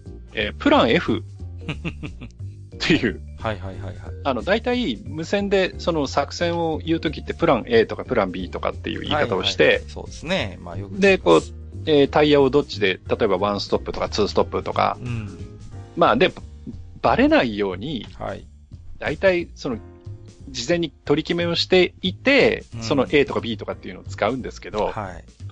ここのプラン F ってもう40周過ぎで、あの、全53周の40周過ぎなんで、もうラストなんですよ。はい。で、プラで、1位も取れない状況で、プラン F って言ったら、もうこれファステストラップ狙いとしか、もうバレバレなんですよね。バレバレのね。はい。はい。で、バレバレのプラン F っていうのを発動しまして、うんまあね、ファステストラップは持ってくんですけど、ちょっとね、あの、フェラーリ恥ずかしいなっていう。ちょっと、どうなんすかね。もうちょっとなんか、あるでしょうって思いますよね。はい。はい。うん。で、えー、まあそんなんでね、あの、フランスグランプリは非常に退屈なレースで、メルセデスがまた盤石のレースを運,、はい運びをするといううんことで。そうでしたね。はい。で、そんなフランス、うんえーその、えーっと、それが23日で、その前にね、はい6月11日が、はい。えーこの人も有名な方ですけど、サーの称号をもらってますね。はい。えージャッキー・スチュアート。はい。えーこの方のなんと80歳の誕生日が6月11日だったということで、はいえー F1 関係者みんなで、はい。えートレードマークのタータンチェックのハンチング帽をかぶってお祝いをすると。壮観ですね、これは。はいうんで、あのー前列真ん中、あの、ね、パンツも、チェックのパンツを履いてる方が、えースチュアート教ですね。なるほど。はい。はい。で、えーそのスチュアート教のこちら側が FIA の偉い人ですね。はい。はい。で、向こう側が今度 F1 の偉い人ですね。うんはい。チェイス・キャリーですね。ははいい。こっち側がジャン・トット。はい。うんそんな並びで。あとね、そのこっち側に、えーハースのちょっと怖いシュタイナー親分がいたりしますけど。はい。まあ皆さんでこう帽子をかぶって記念写真撮ってると。いやーね、本当に、まだまだお元気そうで。はい。ね、本当に。何ですか？あのー、収録日ベースですと、あと数時間でイギリスは EU から離脱してしまうそうですけれども。そうですね。ねはい。まあ、そんなイギリスを代表する、やっぱりレーサーですよね。うんはい。そうですね。はい。はい。で、えーこのフランスグランプリ、えーホンダはスペック3という新しいエンジンを持ってきてるんですけど、いまいちだったんですよね。うん。で、こう、あの、オーバーヒートがあったということで、はい。えーこれを対策してて、実は次のレースにつながっていくということになります。はい。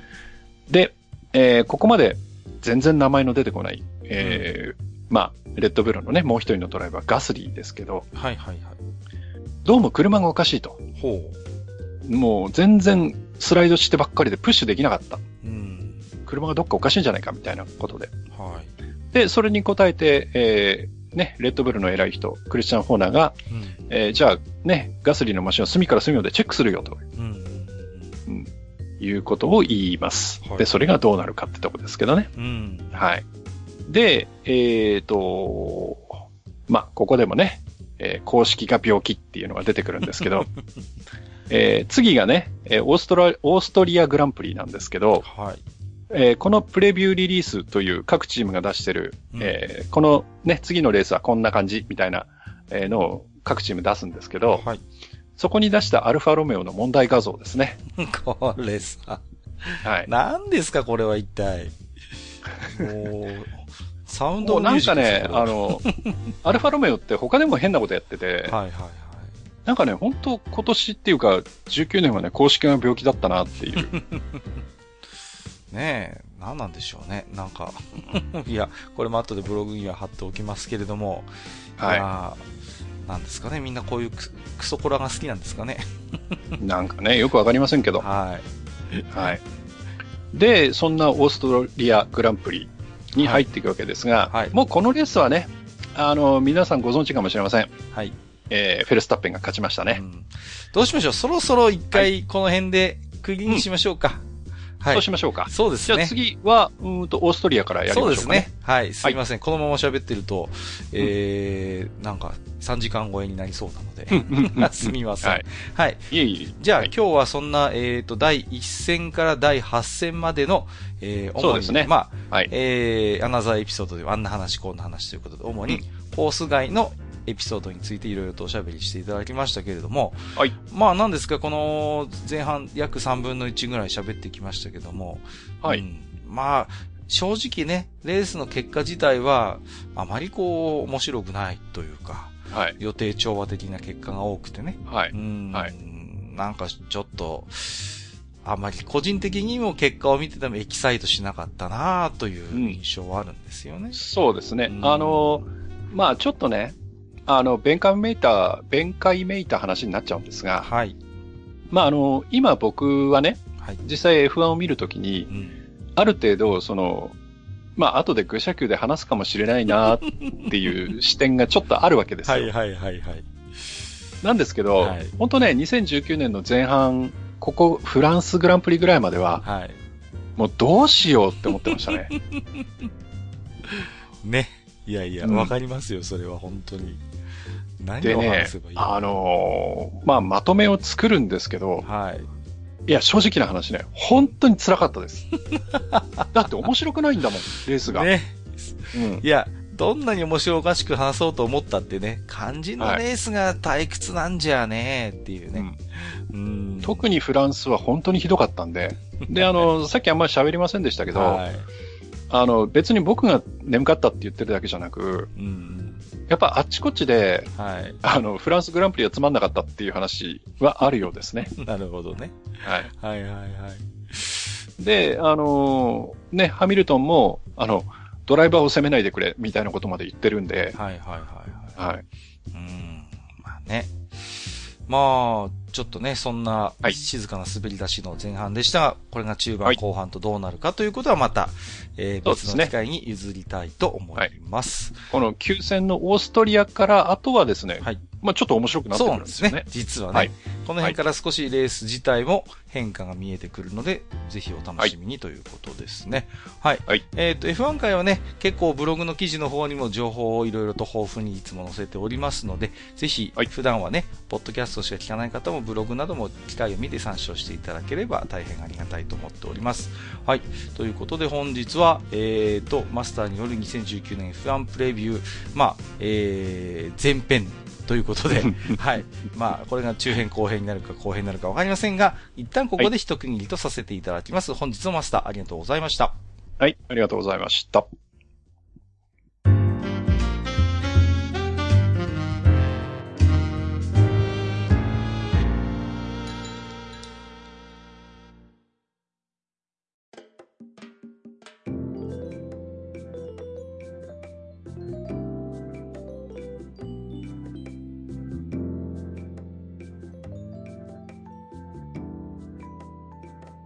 はい、えー、それではね、えー本日も、お当愚者の宮殿宛てにですね、えーたくさん置き手紙頂戴しておりますので、こちらの方をご紹介していきたいと思います。はいえーっと、じゃあまずは Gmail の方、えーいつものようにマスターからお願いできますでしょうか？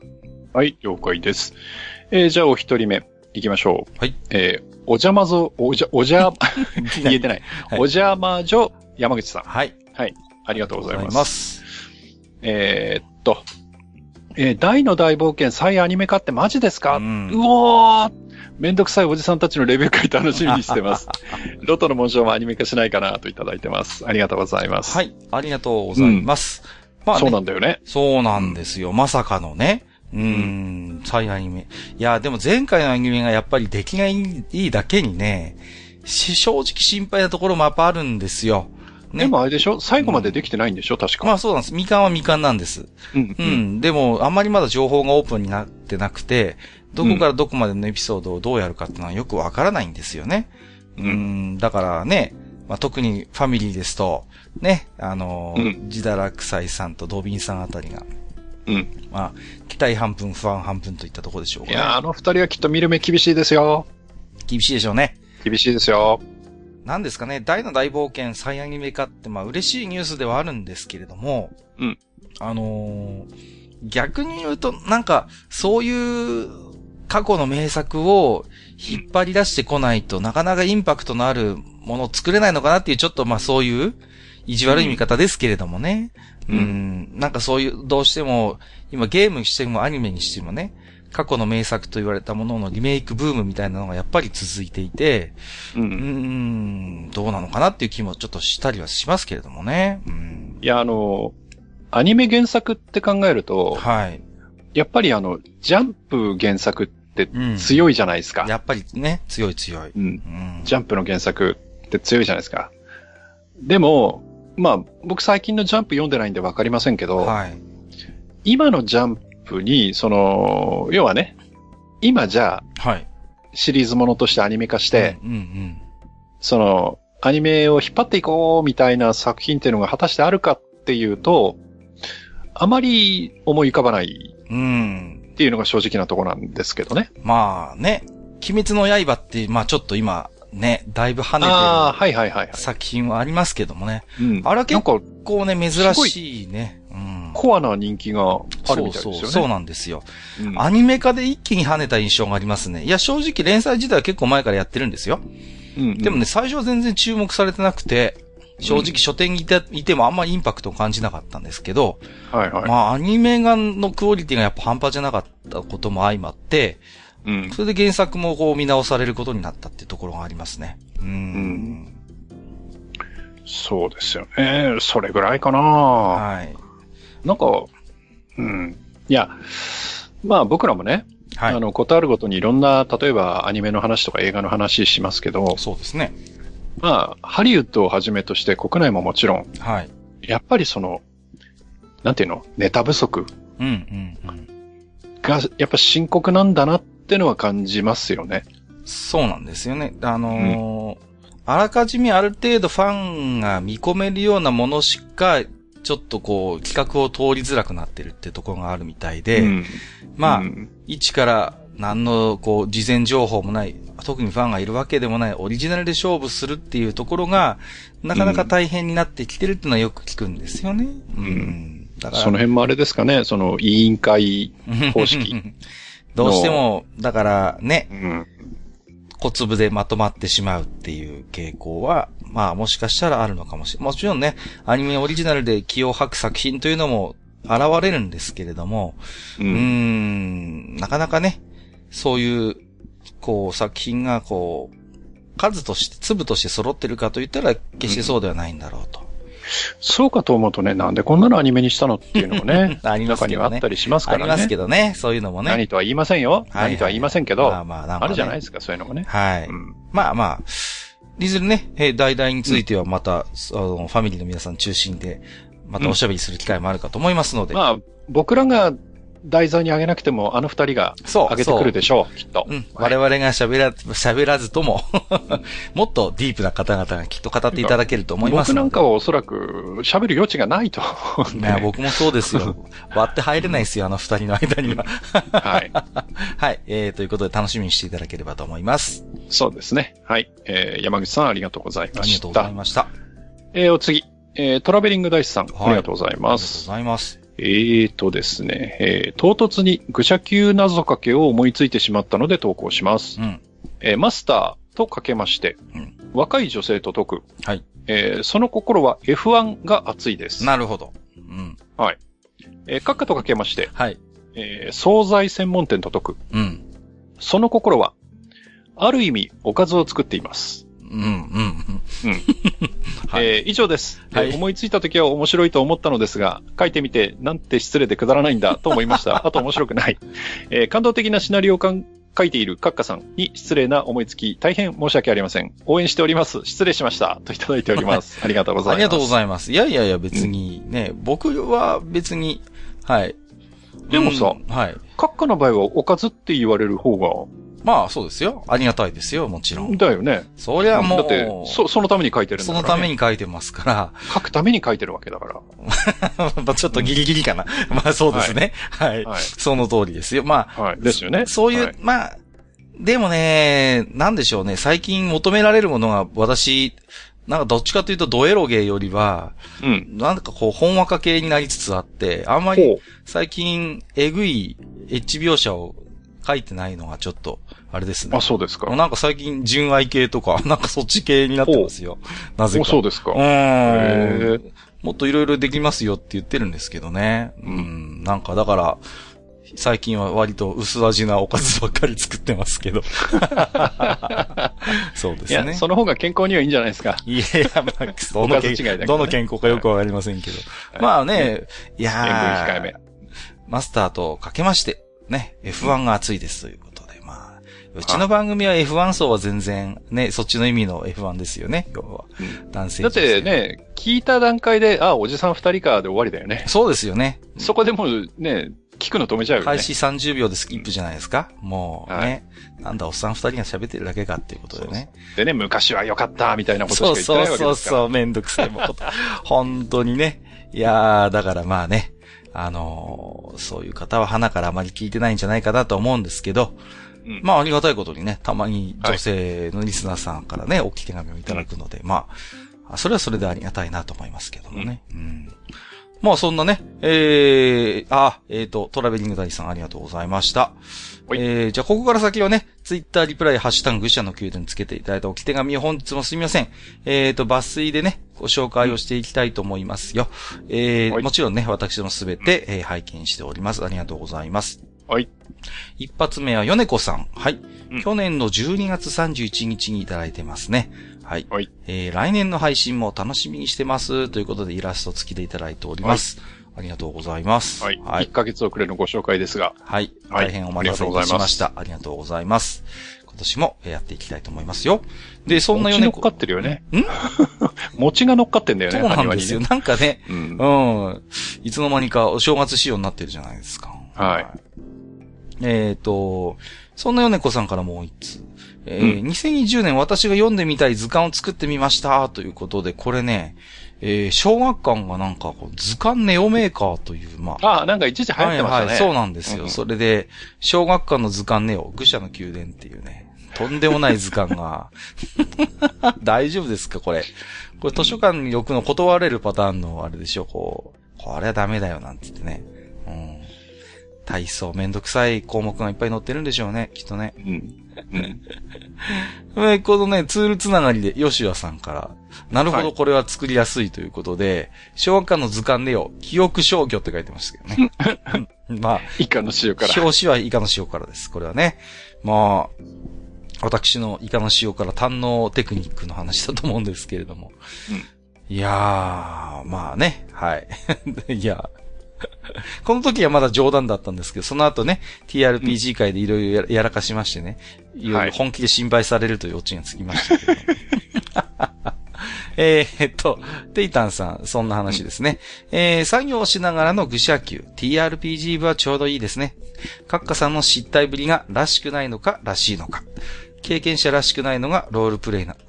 リスナーさんの回は失礼な言い方かもですが、リスナーとは思えない話し上手なロールプレイで、TRPG 部かの閣下さんの立場はなおなお危ないということでね。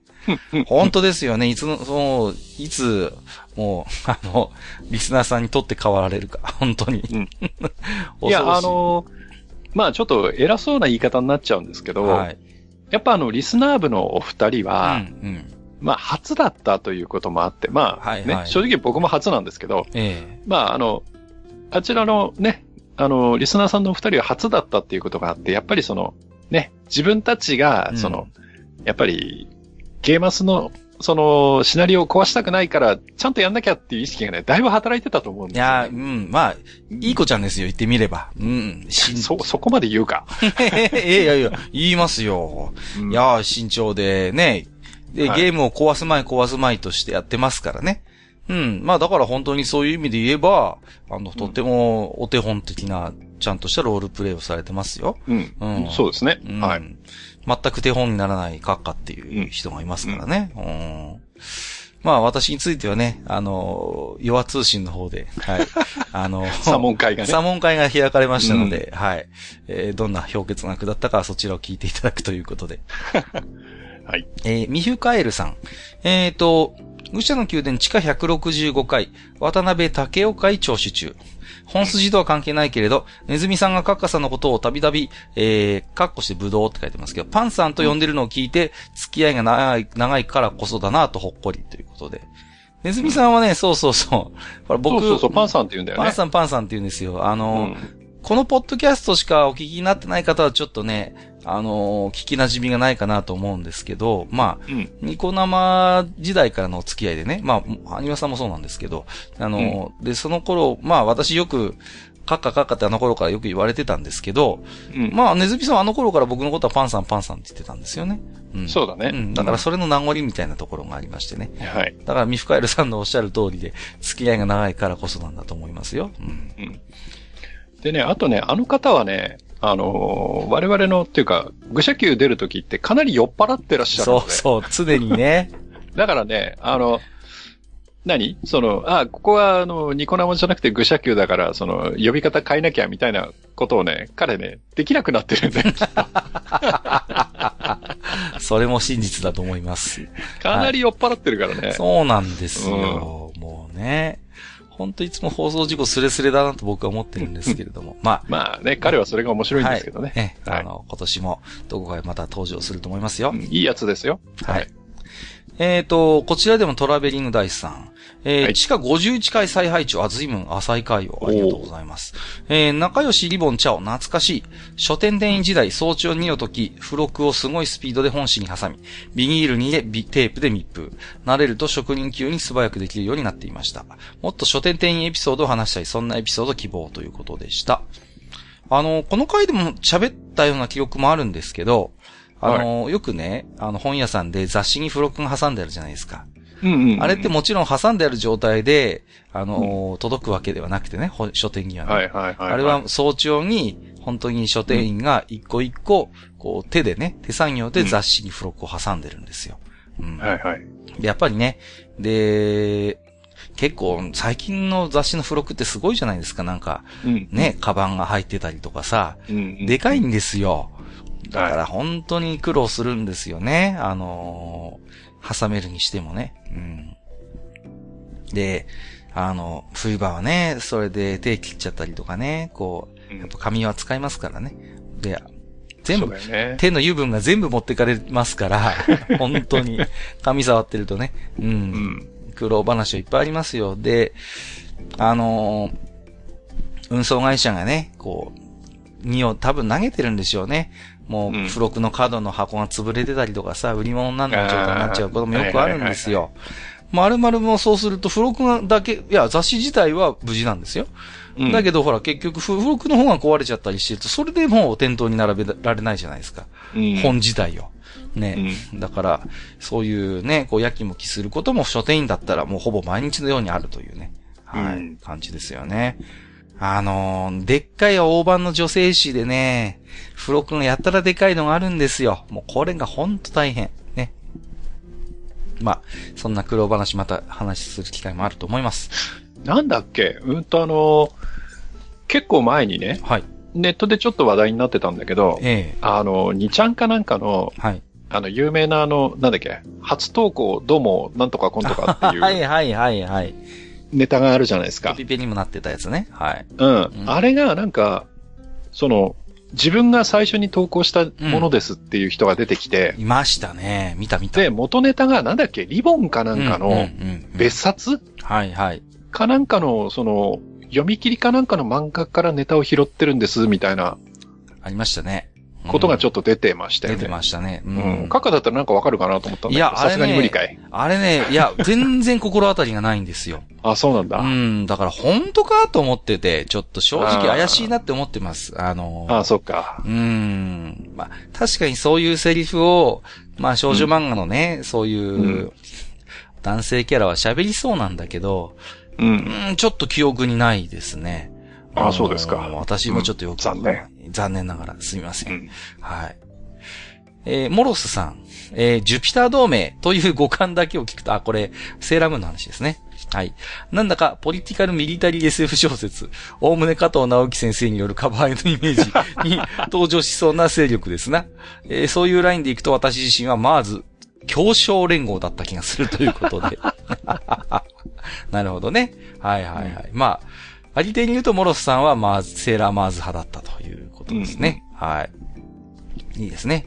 だいぶ初期からのミコキャラですからね、やっぱりね。うん。うんいやー、ジュピター同盟って言うとなんか、ね、あれですね、ちょっと、こう、木星帰りのあの人みたいな感じになっちゃいますけど。なんだかね。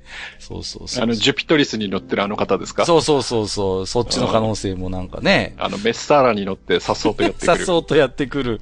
そうそうそうそう。ねあの、オープニングでなんかグリグリ動くじゃないですか。あの、はいはいはい。で、なんかあのキリッとしたイメージと結構本編違うなと思ってますけどね、なんかね。うん。割とオープニングサニーだよなと思って。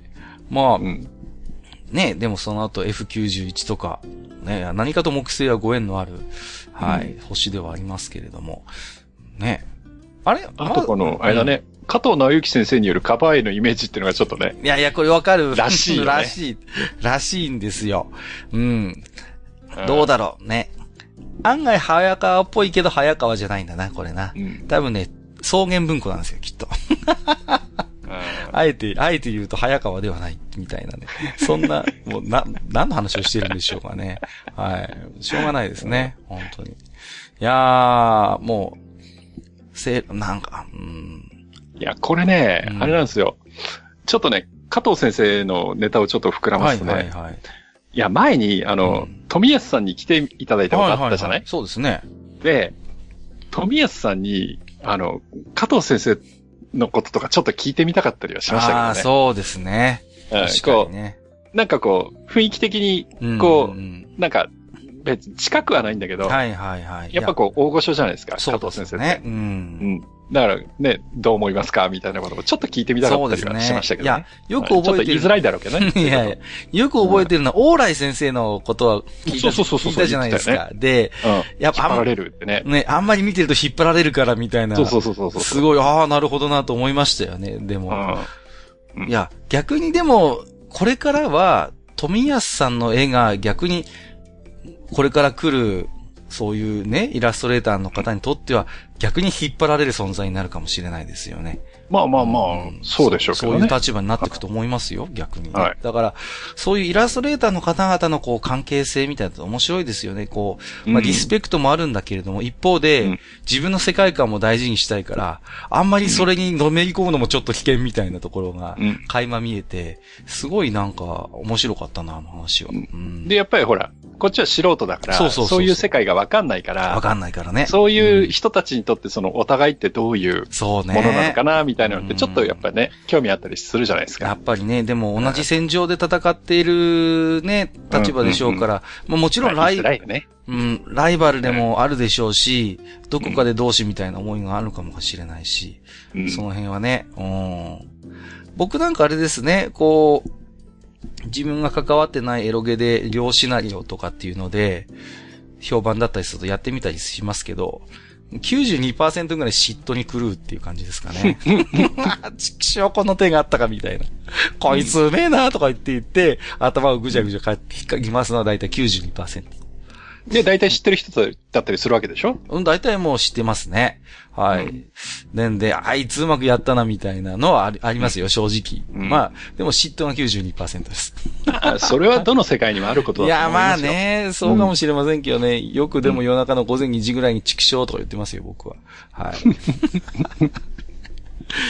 えー、ということで、あ、次は、これは、えーと、トレベリングダイスさんですね、またね。うん、はい。アニマさん F1 回拝聴唐突に愚者級ラップをしたくなりました。これ俺読むのか？えー、それではいきます。えー、マスター参上、期待は上々、まさに独壇場、燃える F1 ソウル、燃える F1 ソウル、レースの実況、戦線、急遽、耳で大熱狂、声で癒され、知識満たされ、込み上げる F1 ソウル。以上です。大丈夫かな？これ。すいません。なんかあんま乗れなかった。ごめん。多分、これは僕の問題です、これは。いやいやいや。何をさせるんですか、一体もう、本当に。ねえ、まあ。なんか、トラベリングダイスさん最近すっごいいろんな番組にコメントしまくってて。さすが職人って感じだよね。職人って感じですね。こういう、こういうハガキ職人、なんか昭和の頃いたなって思いますね。うんあの、すごい例え悪いですけど、あの、どのエロ漫画雑誌にもこの人載せてんな、みたいな。あの、別にあの、三峰先生だけじゃないですよ、別に。あの、三峰大先生のことを言ってるわけじゃないけれども、あのね、その、あ、どのエロ漫画雑誌の投稿コーナー見ても、あ、この人大体載ってるよな、みたいな。そういう、あと、うん。あの、エロ本でよく文字ネタみたいなコーナーもあったんですよね、よくね。なんか本当に。まあありますよねうんうん。で、うんあの、すげえセンスのいい人がたまにいるんですよ。で、うんうんまあ、こいつうめえこと言うな、みたいな人見てたりすると、他の、他のエロ雑誌にもなんか投稿してたりして、わみたいな。うんね。で、なんか有名な人がいてさ、その、あのーずーっとそのエロ漫画雑誌に、エロ雑誌に、ずーっとなんか気の利いたネタ投稿してる人がいて、うんうん、で、なんかね、なんかのブログの記事で見て、その後、あの、あれなんですよね。結果的に放送作家になっちゃったって人がいるんですよね。ああ、結構なんか、出身。なんだっけ？そうそううそれこそジャンプ放送局に書いてた人がとか。そうそうそう。ね。だから、ねそういう人って結構いるみたいで、やっぱり。うんうんうん。そう。ジャンプ放送局の常連投稿者が実はその後ね、放送作家になってたみたいなこともあるみたいですからね。うん。そうですよね。やっぱそういうところに通じるものがあるんだなと思いますけれどもね。はい。すいません。トルベリング大地さんありがとうございます。いや、ほんとこの人今何番組ぐらい聞いてるんでしょう。えー、うんダッチャーさん、えー、写真付きでいただいてますよ。はい。あっっていうことで、たった一言ですが、えー、レトルトカレーですけど、キノコカレーって書いてますね。はい。はい。文語、キノコ。大分の顔って書いてるね。大分の顔って書いてますね。椎茸は入ってますけど、でもキノコカレーって書いてるってことは椎茸だけじゃないのかもしれないですね。えいろいろ入ってんじゃないでもすか？しかしたらね、いろいろね。うん。キノコカレー。いいですね。やっぱ定番ですからね、やっぱキノコはね。うんい、や、定番かどうかは。うん え？今さらっと流そうとしたけどダメですか？はい。もう一通ね、写真付きでいただいてまして、えーピーマンそばのみミックスソフト。ピピーマンいらねえそばのみうめえそして嫁さんが選んだ桃ソフトが一番うめえってことで、なんでピーマンとそばの実を混ぜたのかっていうね。うんで、そばの実ソフトはなんか美味しそうじゃない？ちょっとなんか、ね、香ばしそうな感じがしてね。なぜピーマンを混ぜたのかっていうのはね、こう。なんであのー道の駅ってご当地野菜をさ、ソフトクリームにしたがるんでしょうね。こう。なんか、大体ありません？道の駅行くと。でもやっぱりほら、そこにしかないものって考えると、まあねそうなるんじゃないのかまあな。もちろんそうなんでしょうね。ううん、いや、私もね、そういうご当地ソフト好きだから、ついつい行けばね、食べちゃうんですけどね。うん、いや、でもね、あの、たまにほら、マスターが話してくださるソフトクリーム食べてえなっていつも思いますよ。ああはいはいはいうん、だから、そのうちちょっと本当に制覇してやろうと思ってますよ。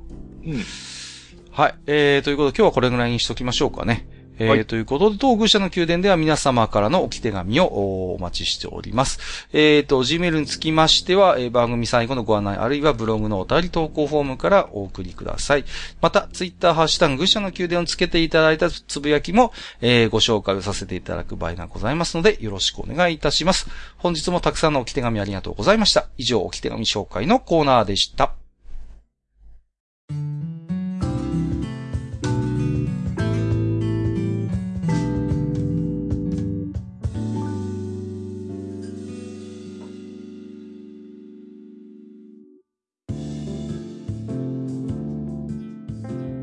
はい。えー、レースの中身については、ほぼ触れてないはずなのに、半分いかないというはい。F1 回ですけども、はいまあ、今回はね、この辺ではい。お開きにしたいと思いますが、はい。えー、っとですね、前回の最後にご案内しておりました、えー、にさ、に、えー、ん目指せ200レビュー。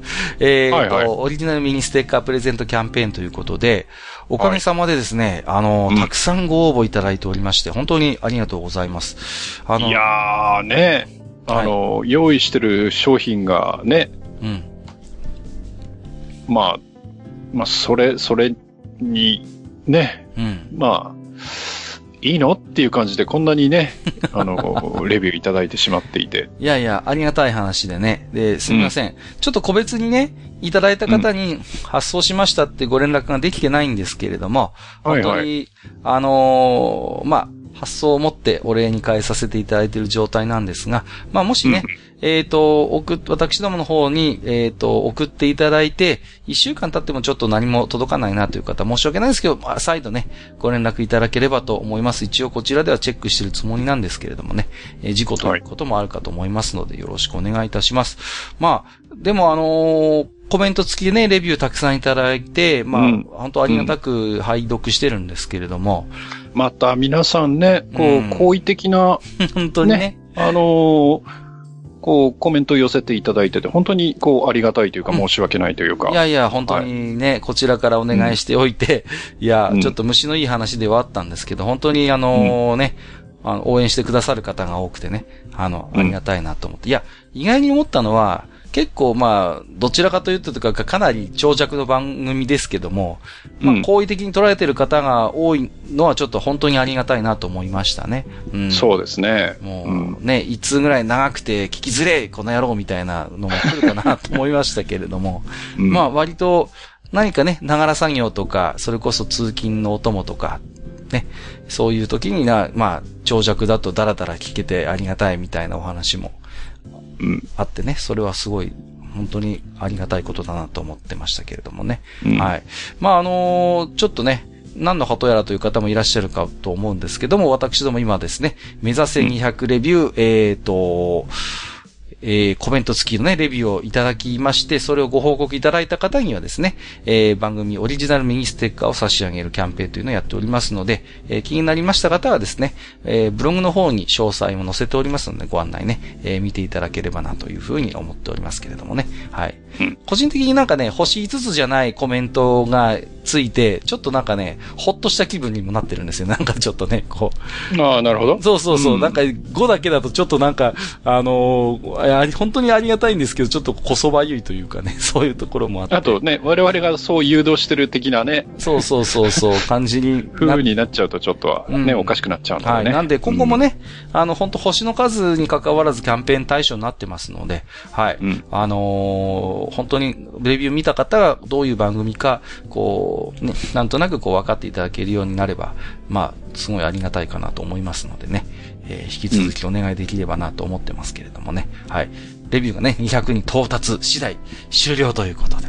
はい。えっ、ー、と、今僕開いてますけど、今174ですか、はい、ですので、あと26名。うん、26? うん、26枚ですね。あと、はい。無償で差し上げる分としては、そのようになりますので、うん、はい。はい、はい、えー、まだ、そういえばレビュー書いて送ってないわという方いらっしゃいましたらね、えー、お早めにということで、えー、よろしくお願いをいたします。まあ、でも、全然余裕あるんじゃないですか。いや、余裕ありますね。はい。200までったら結構大変だと思うよ、これ。そうそうそう。あとちょっと、いや、今こうやって余裕で構えてますけど、いっぱい来たんで、うん、そのうち、なんとかあと3つお願いしますとか、あと8つお願いしますみたいな、こっちが逆にお願いする感じ。そうなったら、あの、はい、僕とかが福赤作って、あの、レビュー書きますから。いやいやいやいやいや、それこそ本当に自作自演じゃないですか。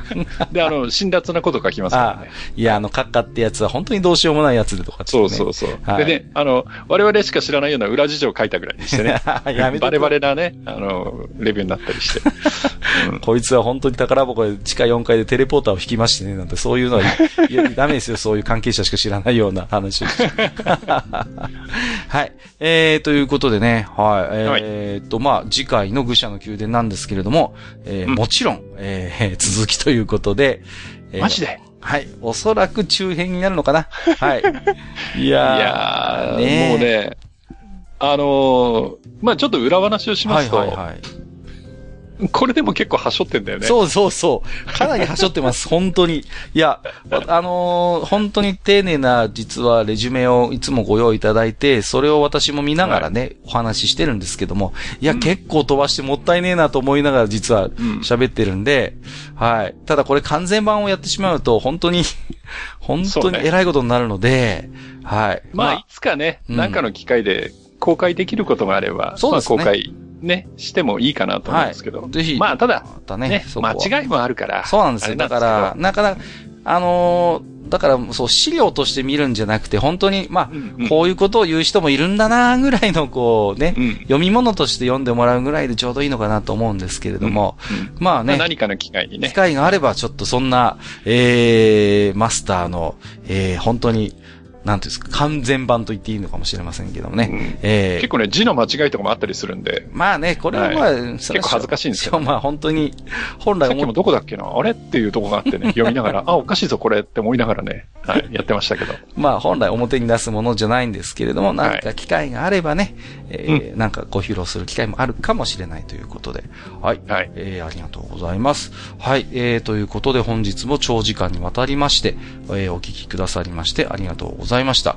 えーと、ここまでお付き合いさせていただきましたのは私こと、えーマンダロリアンの第6話が、えー今日公開されて早速見たんですけれども、いやー、いよいよ面白くなってきたなということで、えーもうエピソード9のことを半ば忘れつつある閣下と、えー私こと、えー今期はこ虚構推理が面白いかなと思いつつ、1話しか見てない埴輪でした。本日もご聴取いただきましてありがとうございました。ありがとうございました。めんどくさいおっさん二人と愉快なゲスト、そして皆さんのお便りで成り立つバー、愚者の宮殿。当店では生命線である皆さんのお便りを募集しております。お便りは当店のブログの投稿フォーム、または G メールで受け付けております。G メールアドレスはフールパレスアットマーク Gmail.com。フールパレスのスペルは F-O-O-L-P-A-L-A-C-E です。また、ツイッターで、ハッシュタグ、愚者の宮殿をつけてつぶやいていた場合には、そのツイートを当店にてご紹介させていただく場合がございます。自転車操業の当店を救うお便り、お待ちしております。